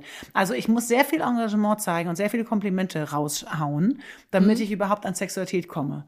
Äh, dagegen, wenn ich Single zu Hause bin, masturbiere ich manchmal, die meisten zumindest. Mhm. Das ist häufig sehr unerotisch und ich muss mir auch noch nicht mehr dafür duschen gehen. Also Schön und gesagt. dann ist man nachher im Alltag ja und bemüht sich natürlich nicht mehr so viel wie am Anfang und wundert sich, dass die Sexualität dann auch mit einschläft. Und dann ist es natürlich, okay, warte mal, ich bin jetzt zu Hause, man duscht vielleicht nicht mehr ganz so häufig. Dann mhm. ist der mhm. Aufwand zu sagen, boah, ja, okay, warte mal, ich muss jetzt duschen, falls irgendwas passiert oder, mhm. ne, also, oder man sagt irgendwie, pass mal auf, irgendwie morgens geduscht, aber abends dann, normalerweise früher habe ich dann eben abends nochmal geduscht. Mache ich das jetzt in der Erwartung ja. auf? Und das ist dann eben, und da finde ich das tatsächlich, kann das Sinn machen, sich mal anzugucken, wie ist denn mein Masturbationsverhalten als Single? Mhm. Und dann ja. zu sagen, ja, und dann möchte man aber sozusagen diese High-Phase, dann muss ich mich aber auch wirklich die ganze Zeit immer noch weiterhin so intensiv bemühen. Das funktioniert eben gar nicht. Und da selber zu gucken, wie viel Aufregung brauche ich. Und das tut manchen Paaren auch tatsächlich gut, zu sagen, lass uns mal wieder rausgehen und sozusagen, dass insgesamt der Organismus ähm, und das Nervenkostüm so ein bisschen mehr on ist im positiven Stress äh, lass uns was zusammen erleben, dann spüre ich mich wieder besser und wir erleben etwas gemeinsam und dann erlebe ich uns beide wieder neu als nur zu Hause. Das kann Sinn machen. Das entscheidet mhm. auch ja wieder jeder für sich. Ja. ja, es ist aber dieses ständige Zuhause ist tödlich. In mhm. meinen Augen ist es tödlich. Das ist der, der Alltag, Alltag, Alltag. Mhm. Aber ist, du hast ja sowieso, ich meine, dein Leben ist ja sowieso viel zu vielseitig und viel zu unregelmäßig. Oder das passt ja auch genau zu ja, dir. Ja, und dann ist ja auch die Frage, wenn du jetzt einen Partner hättest, der so einen 9-to-5-Job hat, ich glaube, mhm. ist, das, ist das gut möglich? Ich bin mir nicht sicher. Ich weiß mhm. es nicht. Ich weiß es ehrlich gesagt nicht. Also so, so, so, so jemand mit eingeschlafenen Füßen habe ich keinen Bock drauf. Also ich brauche schon jemanden, der ein bisschen Aber zu hibbelig ist. geht auch nicht. Nee, zu hibbelig ist mir mhm. dann auch zu krass, weil ich brauche auch diesen Ruhepol. Also ich mhm. brauche mhm. diese Ruhe, weil sonst überdrehe ich komplett. Mhm. Aber meine Beziehung hat ja auch wirklich in der ganzen Lockdown-Zeit stattgefunden. Und Stimmt. Da, das ist ja das. Ja. Da, da, ich kenne nur dieses Zuhause, Zuhause. Und das war Ja. für die Anfangszeit völlig okay. War Ja. völlig okay. Ne? Da haben ja andere Faktoren tatsächlich eine Rolle gespielt, rosa-rote Brille und Co. Aber mir fehlte dann zum Beispiel einfach dieses sich mal nochmal neu kennenlernen, mal irgendwie gemeinsam einfach für drei Tage auf einen Kurztrip fahren. Einfach mal so für sich in irgendeinem Hotel absteigen, mal so dieses Pärchending zu machen. Das hatte ich nie. Also ich hatte einfach nur dieses Zuhause, Zuhause. Oder halt eben Arbeit, Arbeitstrips. Und das ist nicht cool.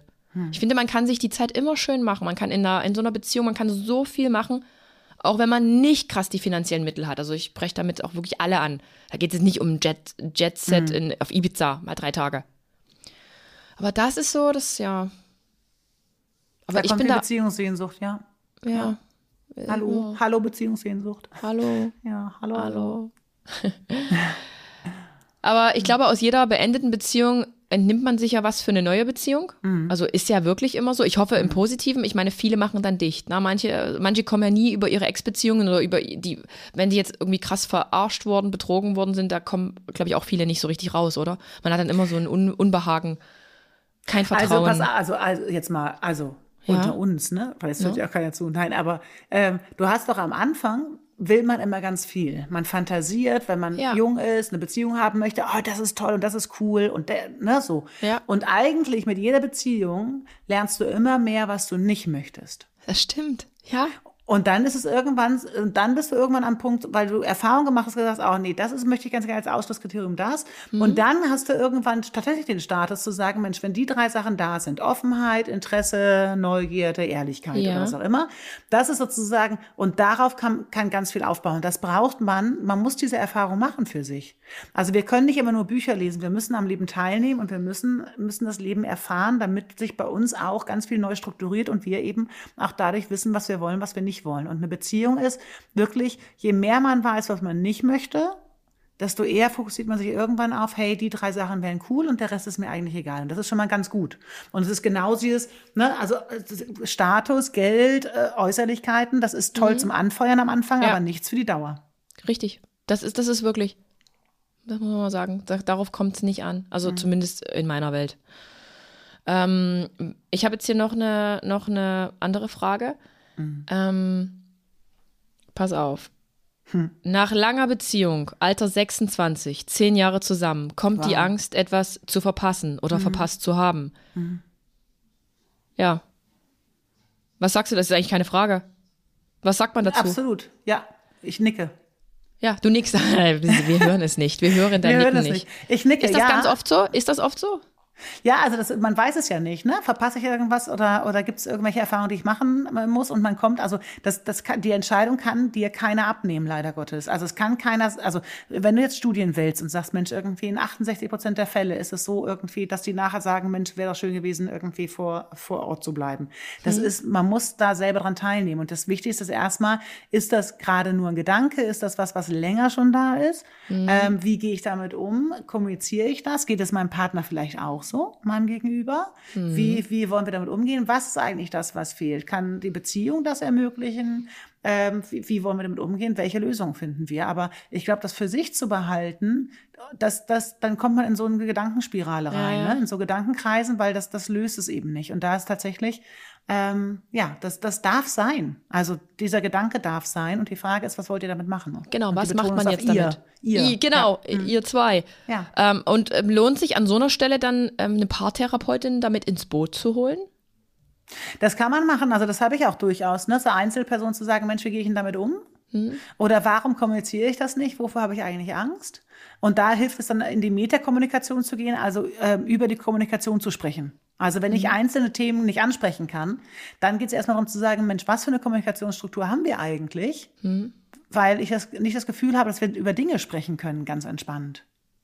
Sondern ich habe dann das Gefühl, irgendwie, dann, dann bricht Panik aus oder dann, dann sind wir beide unsicher. Oder, Ja, ne? genau. Und das Wichtigste ist, dass ich eine Sicherheit haben möchte. Und dann redet man über die Kommunikation und sagt, wie muss die Kommunikationsstruktur sein, dass wir uns beide so wohlfühlen, dass wir über Dinge sprechen können. Und dann geht es erstmal das zu deklarieren.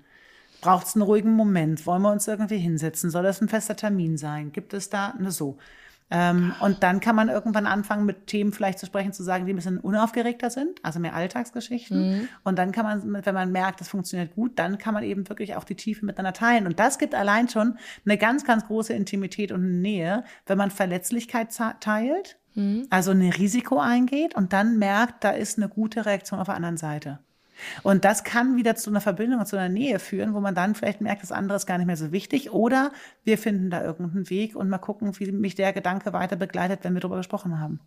Oh, ich, ich, ich will in der Haut nicht stecken. Ich meine, ich hatte es ja auch für mich so nach dieser mhm. langen Beziehung. Aber ich hatte jetzt nicht Angst, irgendwas zu verpassen, sondern ich habe mich halt einfach nur in eine andere Person verliebt und habe gesagt, das kann nicht sein, das darf nicht sein. Mhm. Und meine alte. Ne? Und dann, du hast trotzdem noch die Liebe empfunden für deine Erstbeziehung. Ja, natürlich. Ja. Und ich wollte die Person niemals verletzen. Um mhm. Gottes Willen, das ist der wichtigste Mensch tatsächlich mhm. in meinem bisherigen Leben. Also es ist halt nach wie vor immer noch so. Und ja, man kommt irgendwie aus dieser Nummer nicht mehr raus. Also wenn man, wenn man dann irgendwie merkt, man ist eigentlich nur noch so freundschaftlich miteinander verbunden, aber eigentlich will man die Beziehung, aber man braucht ja irgendwie auch diese Aufregende, diese Sexualität, aber es kommt für niemanden in Frage, so eine offene, mhm. also so eine, ist das eine offene Beziehung?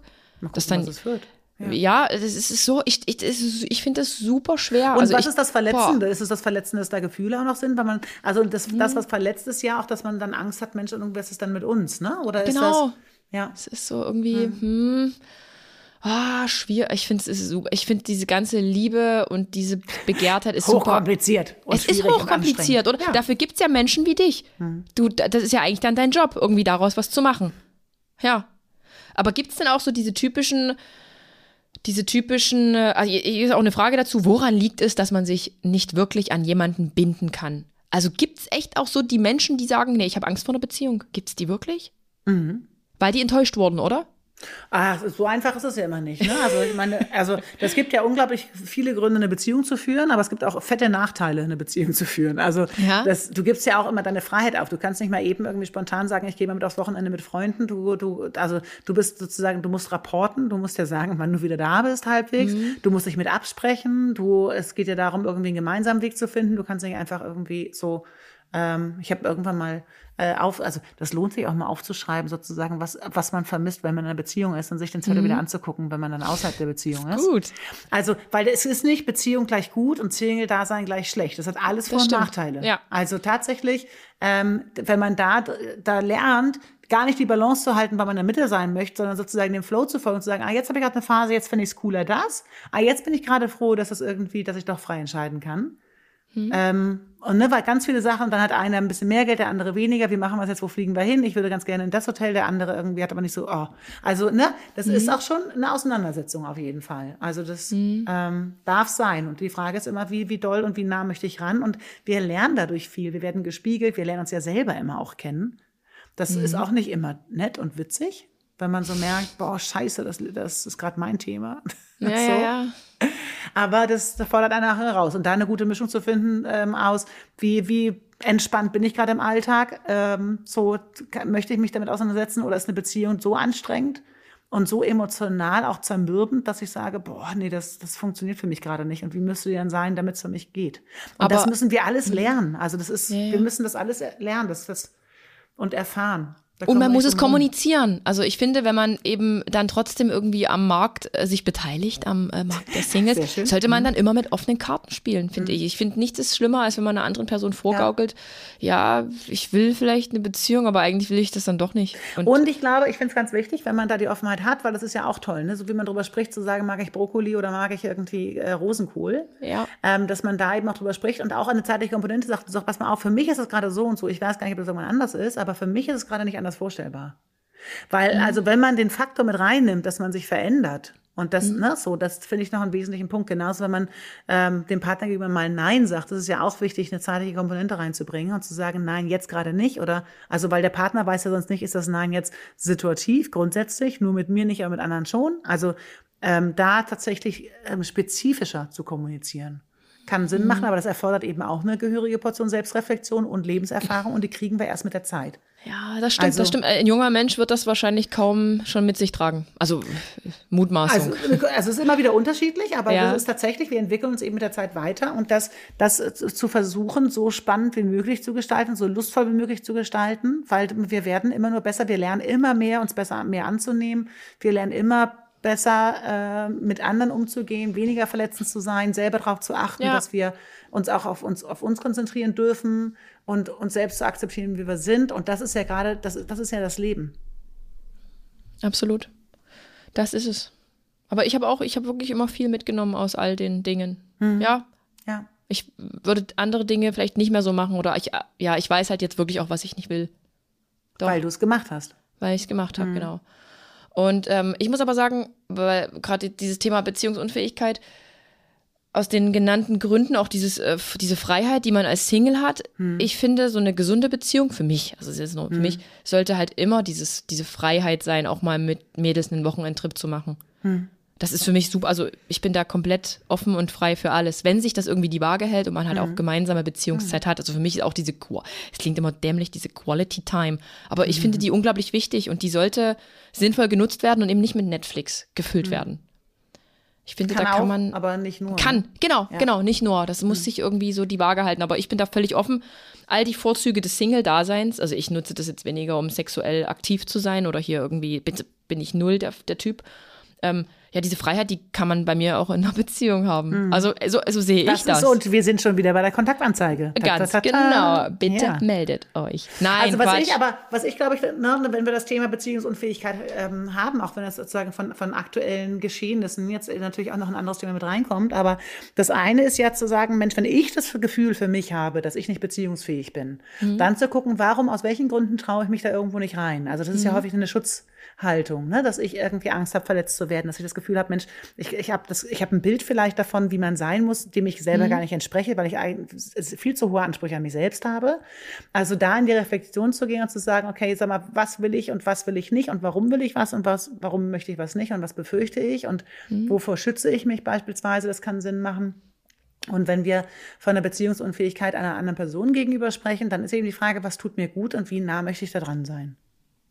Mhm. Und da habe ich so. auch eine Entscheidungsmöglichkeit, logischerweise. Aber die Schwierigkeit ist, andere Menschen zu verändern zu wollen, das funktioniert nicht. Also ich kann niemanden dazu bringen, mich zu wollen.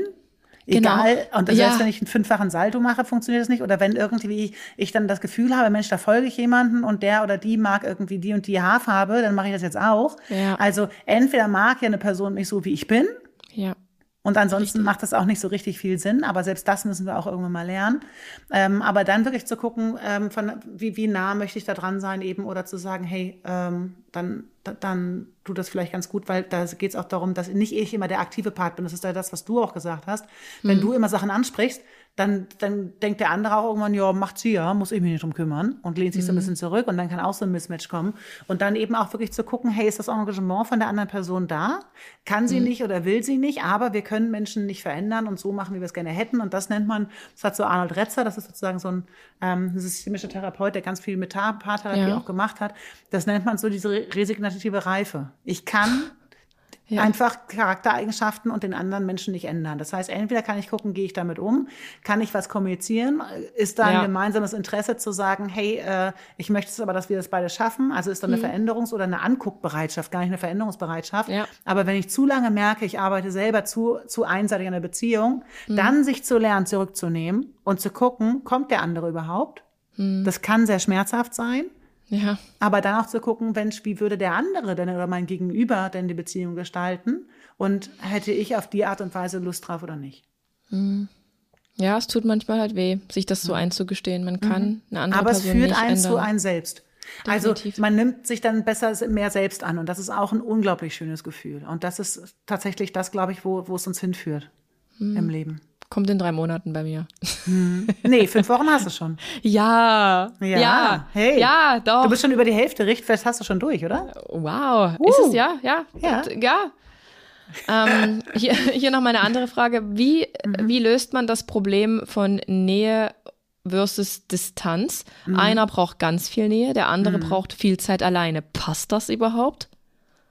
Das ist tatsächlich eines der schwierigsten, ja, das ist tatsächlich ja. eines der schwierigsten Themen, äh, wie man da zurechtkommt, wenn wirklich einer sehr, sehr viel Nähe hat oder braucht. Das ist die Frage, braucht derjenige das immer oder nur für eine gewisse Zeit? Und ähm, ist sozusagen das, gerade als Paartherapeut guckt man sich das ja immer gerne in der Dynamik an. Ne? Also vielleicht will eine Person ja auch ganz viel Freiheit, weil die andere Person auf Nähe pocht. Also ja. sich da anzugucken, kommt man ja. da irgendwie sich ein bisschen wieder ähm, Nähe, aber tatsächlich ist so ein Nähe-Distanz-Thema tatsächlich eins, was durchaus schwierig ist, weil da geht es ja darum, sich weiterzuentwickeln. Das heißt, der, der weit weg ist, geht ja auch darum zu sagen, Mensch, welche Qualitäten gibt es in der Nähe? Und genau. aber auch der, der gerne Nähe hat und unruhig wird, wenn der andere lange weg ist, mhm. wie kann ich denn mein Leben gestalten, dass ich trotzdem in Frieden bin und auch eine nervliche Ruhe habe? Das mhm. kann eine Chance zur Weiterentwicklung sein, aber nichtsdestotrotz kann man immer selber entscheiden zu sagen, Mensch, nee, das ist mir einfach zu weit weg von den Vorstellungen, die ich habe. Das geht auch immer. Mhm. Schwierig. Also ja, mhm. schwierig. Also da ja. sind wir wieder bei, ja. was für ein Beziehungsmodell habe, was, was habe ich ähm, im Kopf, ne, sozusagen. Und wenn das Leben eben nicht mitspielt, ist sozusagen, habe ich da gerade Lust zu, da zu gucken, ob mir das gefällt oder nicht, oder ob ich mich da entwickeln kann, oder habe ich da gerade keine Lust zu? Und alles ist in Ordnung. Ja. ja. Nele, wie entscheide ich mich zwischen zwei Männern? Muss man sich da entscheiden? Das, genau, das ist auch die Frage, die ich mir stelle. Muss man sich da entscheiden? Also das ist, würde ich auch nach der Dauer gucken. Ne? Wenn das irgendwie schon sehr, sehr lange ist, ist die Frage, ist das vielleicht eine Sache, die eine Fähigkeit? Also ich finde, zwei verschiedene Personen auch zu lieben, ist eben auch eine Fähigkeit, die ich habe. Und dann ist die Frage, kann ich damit umgehen oder äh, riskiere ich natürlich, dass ich nachher niemanden mehr habe? Ähm, genau. Das gibt es natürlich auch, aber dafür, am Ende, äh, ja, ja, hast du niemanden mehr. Und die Frage ist also deshalb, warum ist es gerade dringend, sich zu entscheiden? Oder sozusagen merkt man eben, dass das Commitment gar nicht da ist von Person A, wenn Person B noch mit dazukommt? Ich, ich, ähm, es wird, könnte, könnte auch so eine Tinder-Geschichte sein. Man hat mehrere Dates. Man hat ja heute mehrere hm. Eisen im Feuer, Nele. So ist es ja. Also ich jetzt nicht, aber ich kenne es von vielen, die haben dann mehrere hm. Eisen im Feuer. Und dann ist ja dann die Kunst, sich für den richtigen von denen zu entscheiden. Hm. Mit allen funktioniert es irgendwie. Aber das ist ja dann wirklich so ein persönliches Ding. Also das ist ja auch eine Entscheidung. Also wenn man eine Entscheidung trifft, bedeutet es auch immer, dass man sich gegen etwas anderes entscheidet. Genau. Also ich werde niemals eine Situation haben, wo ich zu 100 Prozent, also ne, kann auch mal sein, wenn ich voll verliebt bin, aber wenn es um das Thema geht, hey, zwischen zwei Menschen zu entscheiden, oder muss ich mich entscheiden, dann ist es immer, dann hat es immer auf der einen Seite Vorteil, auf der anderen Seite aber auch. Das heißt, mhm. ähm, ich werde niemals den Zeitpunkt haben zu sagen, das ist jetzt eine 100 zu 0 Geschichte. Mhm. Ja. Und äh, das erstmal zu respektieren, kann auch schon mal Berge versetzen. Aber ich konnte mich noch nie nicht Aber da würde ich, also bei der Frage tatsächlich, würde ich erstmal ganz viele Gegenfragen stellen. Genau, da, da ist, da ist so, so viel offen. Ähm, was hältst du davon, das ist eine Frage von mir, was hältst du davon, ähm, wenn man Menschen kennenlernt? Ich weiß jetzt auch nur von, von Freundinnen ähm, und dann dieses Hin- und Hergeschreibe per WhatsApp. Mhm. Jetzt hat er sich eine Stunde nicht gemeldet. Jetzt muss ich mhm. zwei Stunden warten. Oder er hat sich jetzt acht Stunden nicht gemeldet, also muss ich zwei mhm. Tage warten mit einer Antwort. Ist, das, mhm. ist das nicht eigentlich Kindergarten? Ähm, also ich würde tatsächlich, ähm, also die Frage ist ja, warum das sozusagen so entsteht. Ne? Das heißt ja. ja. dass der eine Person sich unglaublich so fokussiert und gerne mehr Nähe oder Kontakt hätte ja. und die andere Person das eben nicht. Und dann ist ja unser Angstsystem in unserem Kopf, was genau. dann sagt, ach, der findet mich bestimmt nicht toll oder die, ja. ähm, der hat bestimmt oder die hat bestimmt was Besseres gerade vor und irgendwie vielleicht, also weiß man ja gar nicht, dass das Handy vielleicht einfach weggelegt ist. Also mhm. das Gehirn neigt dazu, äh, das sozusagen äh, Wissenslöcher mit Panik zu füllen. Das kennst du wahrscheinlich auch, ne? Also jetzt Klar. in deiner jetzigen Situation. Ähm, und deshalb ist da tatsächlich, wie schaffe ich das selber, dass ich so eine spannende Zeit mit mir selbst habe oder anderen Leuten, dass es mir noch nicht mehr richtig auffällt nach einer Stunde. Mhm. So, und das ist die Frage, was brauche ich? Ne? Wenn man merkt beispielsweise, hey, wie ist mein System? Ich hätte gerne eine Beziehung, wo man am Anfang zumindest irgendwie fast durchgehend am Telefon ist, mhm. ähm, dann, dann riskiere ich natürlich, dass einfach die Möglichkeit, jemanden zu treffen oder mit jemandem dann länger zusammen zu sein oder wirklich, dass eine Beziehung entsteht, ähm, dann vermindere ich sozusagen meinen mein Matchpunkt auf der anderen Seite, weil es einfach das reduziert. Ähm, aber ich bin auch voll dabei zu sagen, Mensch, irgendwie, wenn sich da jemand alle drei Tage mal belanglos meldet, bin ich dann irgendwann auch raus. Und das kann man für sich dann irgendwann entscheiden. Aber da sind so die Extreme, ne, zu sagen, irgendwie, ja, nach einer Woche ist auch okay. Das ist ja mhm. dann kaum eine Bindung. Oder ich, warum brauche ich jetzt gerade so dringend? Also, das kann, ist ja auch schön. Vielleicht kann man ja auch selber für sich sagen, hey, ich habe gerade fette Sehnsucht. Das heißt, ich bin ein bisschen verknallt und das ist eigentlich auch ein schönes Gefühl, was ich gerade habe. Ganz ehrlich, das ist mir lieber als dieses, ähm, dieses, ähm, ja, wer, wer schreibt denn jetzt zuerst? Oh nein, der hat sich jetzt gestern nicht gemeldet, ich kann dem heute mhm. nicht schreiben. Ich will dem nicht zuerst schreiben. Der soll nicht denken, dass ich den mehr mag, als er mich vielleicht mag. Mhm. Vielleicht will er mich ja gar nicht, vielleicht hat er ja doch noch ja, zwei andere das, am wir Start. Versuchen, also das machen wir ja. ja häufig, dass wir, dass wir versuchen, Dinge zu zerdenken obwohl ja. es eigentlich um Gefühle geht. Und das wird nicht funktionieren. Also du kannst solche Sachen nicht zu Ende gedacht haben. Aber was man beispielsweise machen kann, die eine Kollegin von mir, die auch Psychologin ist, die mhm. Pia ähm, Kabic, die hat gerade ein Buch rausgebracht, It's a Date. Und die verbindet sozusagen wissenschaftliche Erkenntnisse mit genau solchen Fragen. Ja. Ähm, äh, wann soll ich mich eigentlich melden? Was sagt die Wissenschaft dazu? Oder soll ich wirklich lange warten, bis irgendwie ich dann jemanden treffe? Weil bis dahin habe ich mir schon ganz viel vorgestellt, was nachher gar nicht der Realität übereinstimmt. Hm. So, das, genau, das, wenn man Bock hat, kann man sich das, glaube ich, auch mal zu Gemüte führen. Mhm. Klingt wirklich gut, aber ich bin immer noch halt überzeugt, wenn man äh, dem Gefühl auch, nachgehen. Genau, genau. Mhm. Also ich finde, man sollte einfach da ehrlich sein und das ist ja. nichts, das ist nichts Schlimmes und ich finde es eher toll, wenn es am Anfang unkompliziert ist, wenn man sich meldet, weil man eben aneinander denkt, weil man Zeit miteinander verbringen ja. will. Ich finde das Ohne, dass es gleich eine Verpflichtung draus wird, ne? Weil ja. je mehr es verpflichtend wird, desto mehr äh, schreckt man auch wieder natürlich Menschen ab, die Definitiv. da anders mit umgeht. Mhm, absolut. Eigentlich, ich finde auch so eine Beziehung sollte leicht anfangen. Sollte leicht sein. Sollte nicht irgendwie ein Krampf sein und mhm. nee. Wenn man sich da verbiegen und ja, muss, das macht keinen Sinn. Man, man muss so genommen werden und gemocht werden, wie man ist. Man muss da nicht mhm. eine andere Person sein oder irgendwie so tun, man ist besonders abgebrüht und ja, ich halte das drei Tage aus und. Ja, ich glaube tatsächlich, wenn man authentisch ist, ne, sagt, pass mal auf, so, so bin ich gerade oder hey, ich habe gerade eine Phase, da brauche ich ganz viel Nähe. Frag mich nicht warum. so, ja.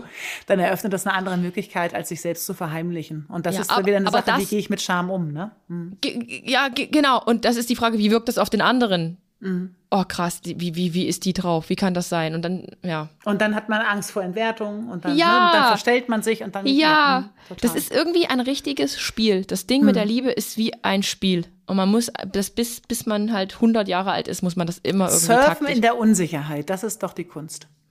Was, was in der Surf, Unsicherheit? Surfen können in der Unsicherheit. Die ja. Welle surfen können in der Unsicherheit. Mhm. Definitiv. Ja. Willst du noch irgendwas zu Beziehungen sagen? Nele? Ich glaube, wir sind, haben, haben, äh, wir haben echt das, viel, ich, ganz gut hingekriegt, ne? Hoffentlich. Mhm. Also, ich, also, ich also hoffe tatsächlich, auch. Das ist, Beziehung ist so und so und so und so ein fettes Thema und so ein großes Thema, was uns meistens unser Leben lang begleitet. Und hm. wir kommen nicht drum rum, raus ins Leben ausprobieren und machen oder auch respektieren. Mensch, irgendwie bei mir ist es gerade, ich ziehe mich da so ein bisschen zurück. Aber du kannst, du kannst nur gucken, wie du deinen eigenen Stil findest und wie du das für dich machen möchtest. Ähm, das kann dir auch kein anderer sagen. Und ähm, ja, sich selber da ernst nehmen und bei sich zu bleiben, kann wirklich schön sein. Kann wirklich schön sein. Und sag mal, wie viele, äh, meine, meine, meine Mutti sagt immer, kalter Kaffee schmeckt nicht. So eine aufgewärmtes, ne? Mhm. Genau, aufgewärmter Kaffee schmeckt nicht. Mhm. Ist das denn wirklich so? Also, oder hat man vielleicht nach so einer Trennungsphase doch noch eine realistische glaube, Chance? Ich bin, das ist sozusagen jetzt, sind das deine Bindungsrezeptoren, die gerade sich wieder sehnen, oder ist das eine, eine allgemeine Nee, es ist wirklich Frage? eine, ist eine allgemeine Frage. okay. Es ist eine allgemeine, äh, hätte auch sein können, nein, oder? Haben wir noch nein, eine Chance? Haben wir noch eine Chance, genau. Nele, haben wir die Chance noch? Also, es gibt äh, auf jeden Fall Menschen, die gemerkt haben, Mensch, irgendwie, wenn wir wollen doch wieder zusammen sein und wir gehen jetzt anders zusammen. Also, sie machen eine neue Verhandlung und zu so sagen, das, was gewesen ist, so funktioniert es nicht und wir versuchen es nochmal anders. Das gibt's genauso. Ähm, da, dafür sind wir zu viele Menschen auf der Welt mit zu vielen verschiedenen Beziehungsmöglichkeiten, als dass es nichts, nichts geben würde. Mhm, okay. Nicht, doch, nichts, nicht geben würde, ne? Doch, sowas richtig. Aber kommt halt immer auf die betreffenden Personen an. Es gibt ja, es gibt ja für nichts irgendwie so ein pauschales Ding. Es kommt nicht Ding. drauf an, was man macht, sondern wie man es macht. Mhm. Ja. Und deshalb kann ich gar nicht so pauschal sagen, das funktioniert immer, das funktioniert nie. Also da, da wäre ich da eine schlechte Psychologin und noch eine viel schlimmere Wissenschaftlerin. Nee, aber das stimmt ja wirklich. So ne? Man steckt ja hm. da auch nicht drin. Ne? Es ist, äh, und, und, es kann auch in jeder Beziehung anders sein. Bei den einen klappt es, bei den anderen halt nicht. Hm. Hm. Und die Frage ist sozusagen, warum möchte, warum möchte man für sich Sicherheit haben und zu sagen, was brauche ich denn, um deine Sicherheit zu haben? Oder möchte ich das probieren, aus welchen Gründen? Das kann man immer nur sich selbst beantworten. Und dafür können eben auch Freunde helfen oder eben auch Therapeuten oder Therapeutin oder was auch mhm. immer, dann äh, da zu reflektieren und zu sagen, hey, wa warum ist es gerade bei mir so? Ja. Und sag mal, kriegt man eigentlich schnell bei dir einen Termin? Äh, nee, nee. ich frage, nee, ich frage meine Freundin. Ja. Nee, also tatsächlich nicht. Ähm, also man kann immer wieder auf der Webseite gucken, aber ich bin, ja. ich glaube, bis September ähm, ausgebucht. Weil ja. ich ja seit diesem Jahr auch noch Therapeuten ausbilde. Das heißt, mein ja. Dozentenjob braucht gerade super viel Zeit. Ähm, also man mhm. kann immer wieder gucken und versuchen. Und aber da ist tatsächlich, wenn man eine Therapeutin oder einen Therapeuten finden möchte, ähm, kann man, also man kann ja auch googeln, das klappt ja auch ganz gut oder bei therapie.de gucken. Es geht tatsächlich darum, fühle ich mich gut aufgehoben bei der Person. Weil es genau. geht um das Intimste und das Innerste und es geht da gar weniger um die Methode, sondern mehr um die, um die Sympathie, tatsächlich gemeinsam dieses Leben zu rocken und da, also ne, da eine Hilfe zu haben oder eine Unterstützung zu haben, äh, mhm. äh, das Gefühl zu haben, sich anzulehnen. Also die, die, das Verhältnis, wo man sagt, Mensch, irgendwie mit der kann ich mir das vorstellen oder mit dem kann ich mir das vorstellen, das ist tatsächlich eins der wichtigsten Sachen. Mhm, auf jeden Fall. Ich habe noch zwei Abschlussfragen. Mhm, ich will es gerne gern noch mal wissen. Dein Tipp mhm. für eine funktionierende Beziehung. pack, pack mal aus. Mein Tipp für eine funktionierende Beziehung ist erstmal irgendwie zu wissen, was man überhaupt für eine Beziehung haben möchte. Ähm, Also da es ja auch um andere Menschen geht, ich glaube, das ist eine ganz gute Mischung aus ähm, Interesse und Neugier der anderen Person gegenüber, aber auch die absolute Wichtigkeit, dass man selber bei sich bleibt und sich selber wohlfühlt. Hm. Okay. Die Balance tatsächlich zwischen absoluter Fremdbestimmung und Selbstbestimmung ist die Herausforderung. Das ist sozusagen die Balance ähm, die, die tatsächlich herausfordernd ist, aber die, die wirklich lohnenswert sein kann. Und wir haben, also gerade Beziehungen, das finde ich eben auch ganz toll, man kann heilen, ne? man kann so, da, da tun sich Löcher auf und Gräben und da tut sich, hm. man, man sieht so sich selber im Spiegel, aber man lernt auch unglaublich viel. Und da, da wirklich, ähm, man kann sich ganz toll mit sich selbst auseinandersetzen. Manchmal ist es schrecklich. Ja. Und die aber Liebe achtsam zu sein, neugierig ja. zu sein auf die andere Person und da nachzufragen und Interesse zu haben, aber auch Interesse am eigenen Wohlgefühl zu haben und da die Balance hinzukriegen, okay. die jeden Tag anders sein darf. Hm. Und wir glauben alle noch an die Liebe, oder? Die Liebe gibt's. Oh, die gibt's ganz massig sogar. Es gibt überall Liebe, oder? Alles ist eigentlich Liebe. Ja, aber alles ist auch grausam. Also meistens existieren beide Sachen immer parallel. Also ich kann in der tiefsten Traurigkeit die glücklichsten Momente haben. Mhm. Und es geht nicht darum, nur einen Zustand erreichen zu wollen. Ich glaube, das ist tatsächlich das, was, was ähm, wir versuchen sollten zu vermeiden, zu sagen, ich möchte einen Zustand des Glücks zu haben oder ich möchte eine feste Beziehung und dann höre ich auf zu denken. Mhm. Ja. ja. Nee. Und welche drei Dinge möchtest du uns noch auf den Liebesweg mitgeben? Was hast du im Laufe deines Lebens schon gelernt? Hm. Oh Gott, passt das in drei? Das passt nicht in drei Sachen. Das passt nicht in drei? Aber was das sind so deine drei, deine, deine drei Tipps, die du jetzt allen auf den Weg mitgeben willst? Für das Thema ähm, ah, äh, generell. Mach mal, generell, mach mal, mach mal generell. Für ein glücklicheres oh, Leben. Für ein glücklicheres. Oh. Oh, oh. habe ich dich erwischt? Nee, für ein glücklicheres Leben. Ich mache mir darüber tatsächlich nie Gedanken. Also ich bin ja auch immer jemand, wenn, wenn man mich fragt, wo bist du in fünf Jahren, keine Ahnung. Genau, bin ich aber ähm, auch so. Keine und Ahnung. auch irgendwie, was für ein Tier möchtest du sein? Boah, hat alles Vor- und Nachteile. Also ähm, tatsächlich irgendwie äh, ja im Moment zu sein und also da Vertrauen zu sich selbst zu haben, ähm, glaube ich, das, das hilft tatsächlich. Und ansonsten einfach Fettgeduld ist wichtig. Mhm. Auch mit sich selbst, weil die meisten Probleme erlegen sich von alleine mit der Zeit. Und du, also du lernst sowieso in deinem Leben, ich glaube, ich habe eine Message, du lernst in deinem Leben, du musst dich mhm. gar nicht drum kümmern. Du kannst nicht nicht lernen. Ja, man lernt ja wirklich aus allem. Ja. Das ganze Leben ist ein Lernprozess. Und das ist auch mit der Liebe so. Man lernt dazu und je mhm. älter man ist, umso mehr weiß man, was man nicht möchte. Mhm. Oder? Habe ich es richtig mhm. gesagt? Ja. Wenn sie es leicht anfühlt, hast du es richtig gesagt. Ja, doch. Alles wird gut. Mhm. Nele, ich bedanke mich bei dir für deine Zeit, die sehr kostbar ist.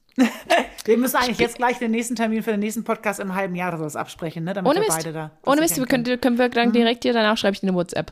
Ja, nee, Nele, also ich danke, ich danke dir wirklich für deine Zeit. Ich werde auf deiner Website nach einem freien Termin schauen für die Freundin, für die Freundin, mit der ich da gesprochen habe. Ja, die Freundin kann sich gerne bei mir melden. Definitiv. Und äh, ich glaube immer noch an die Liebe.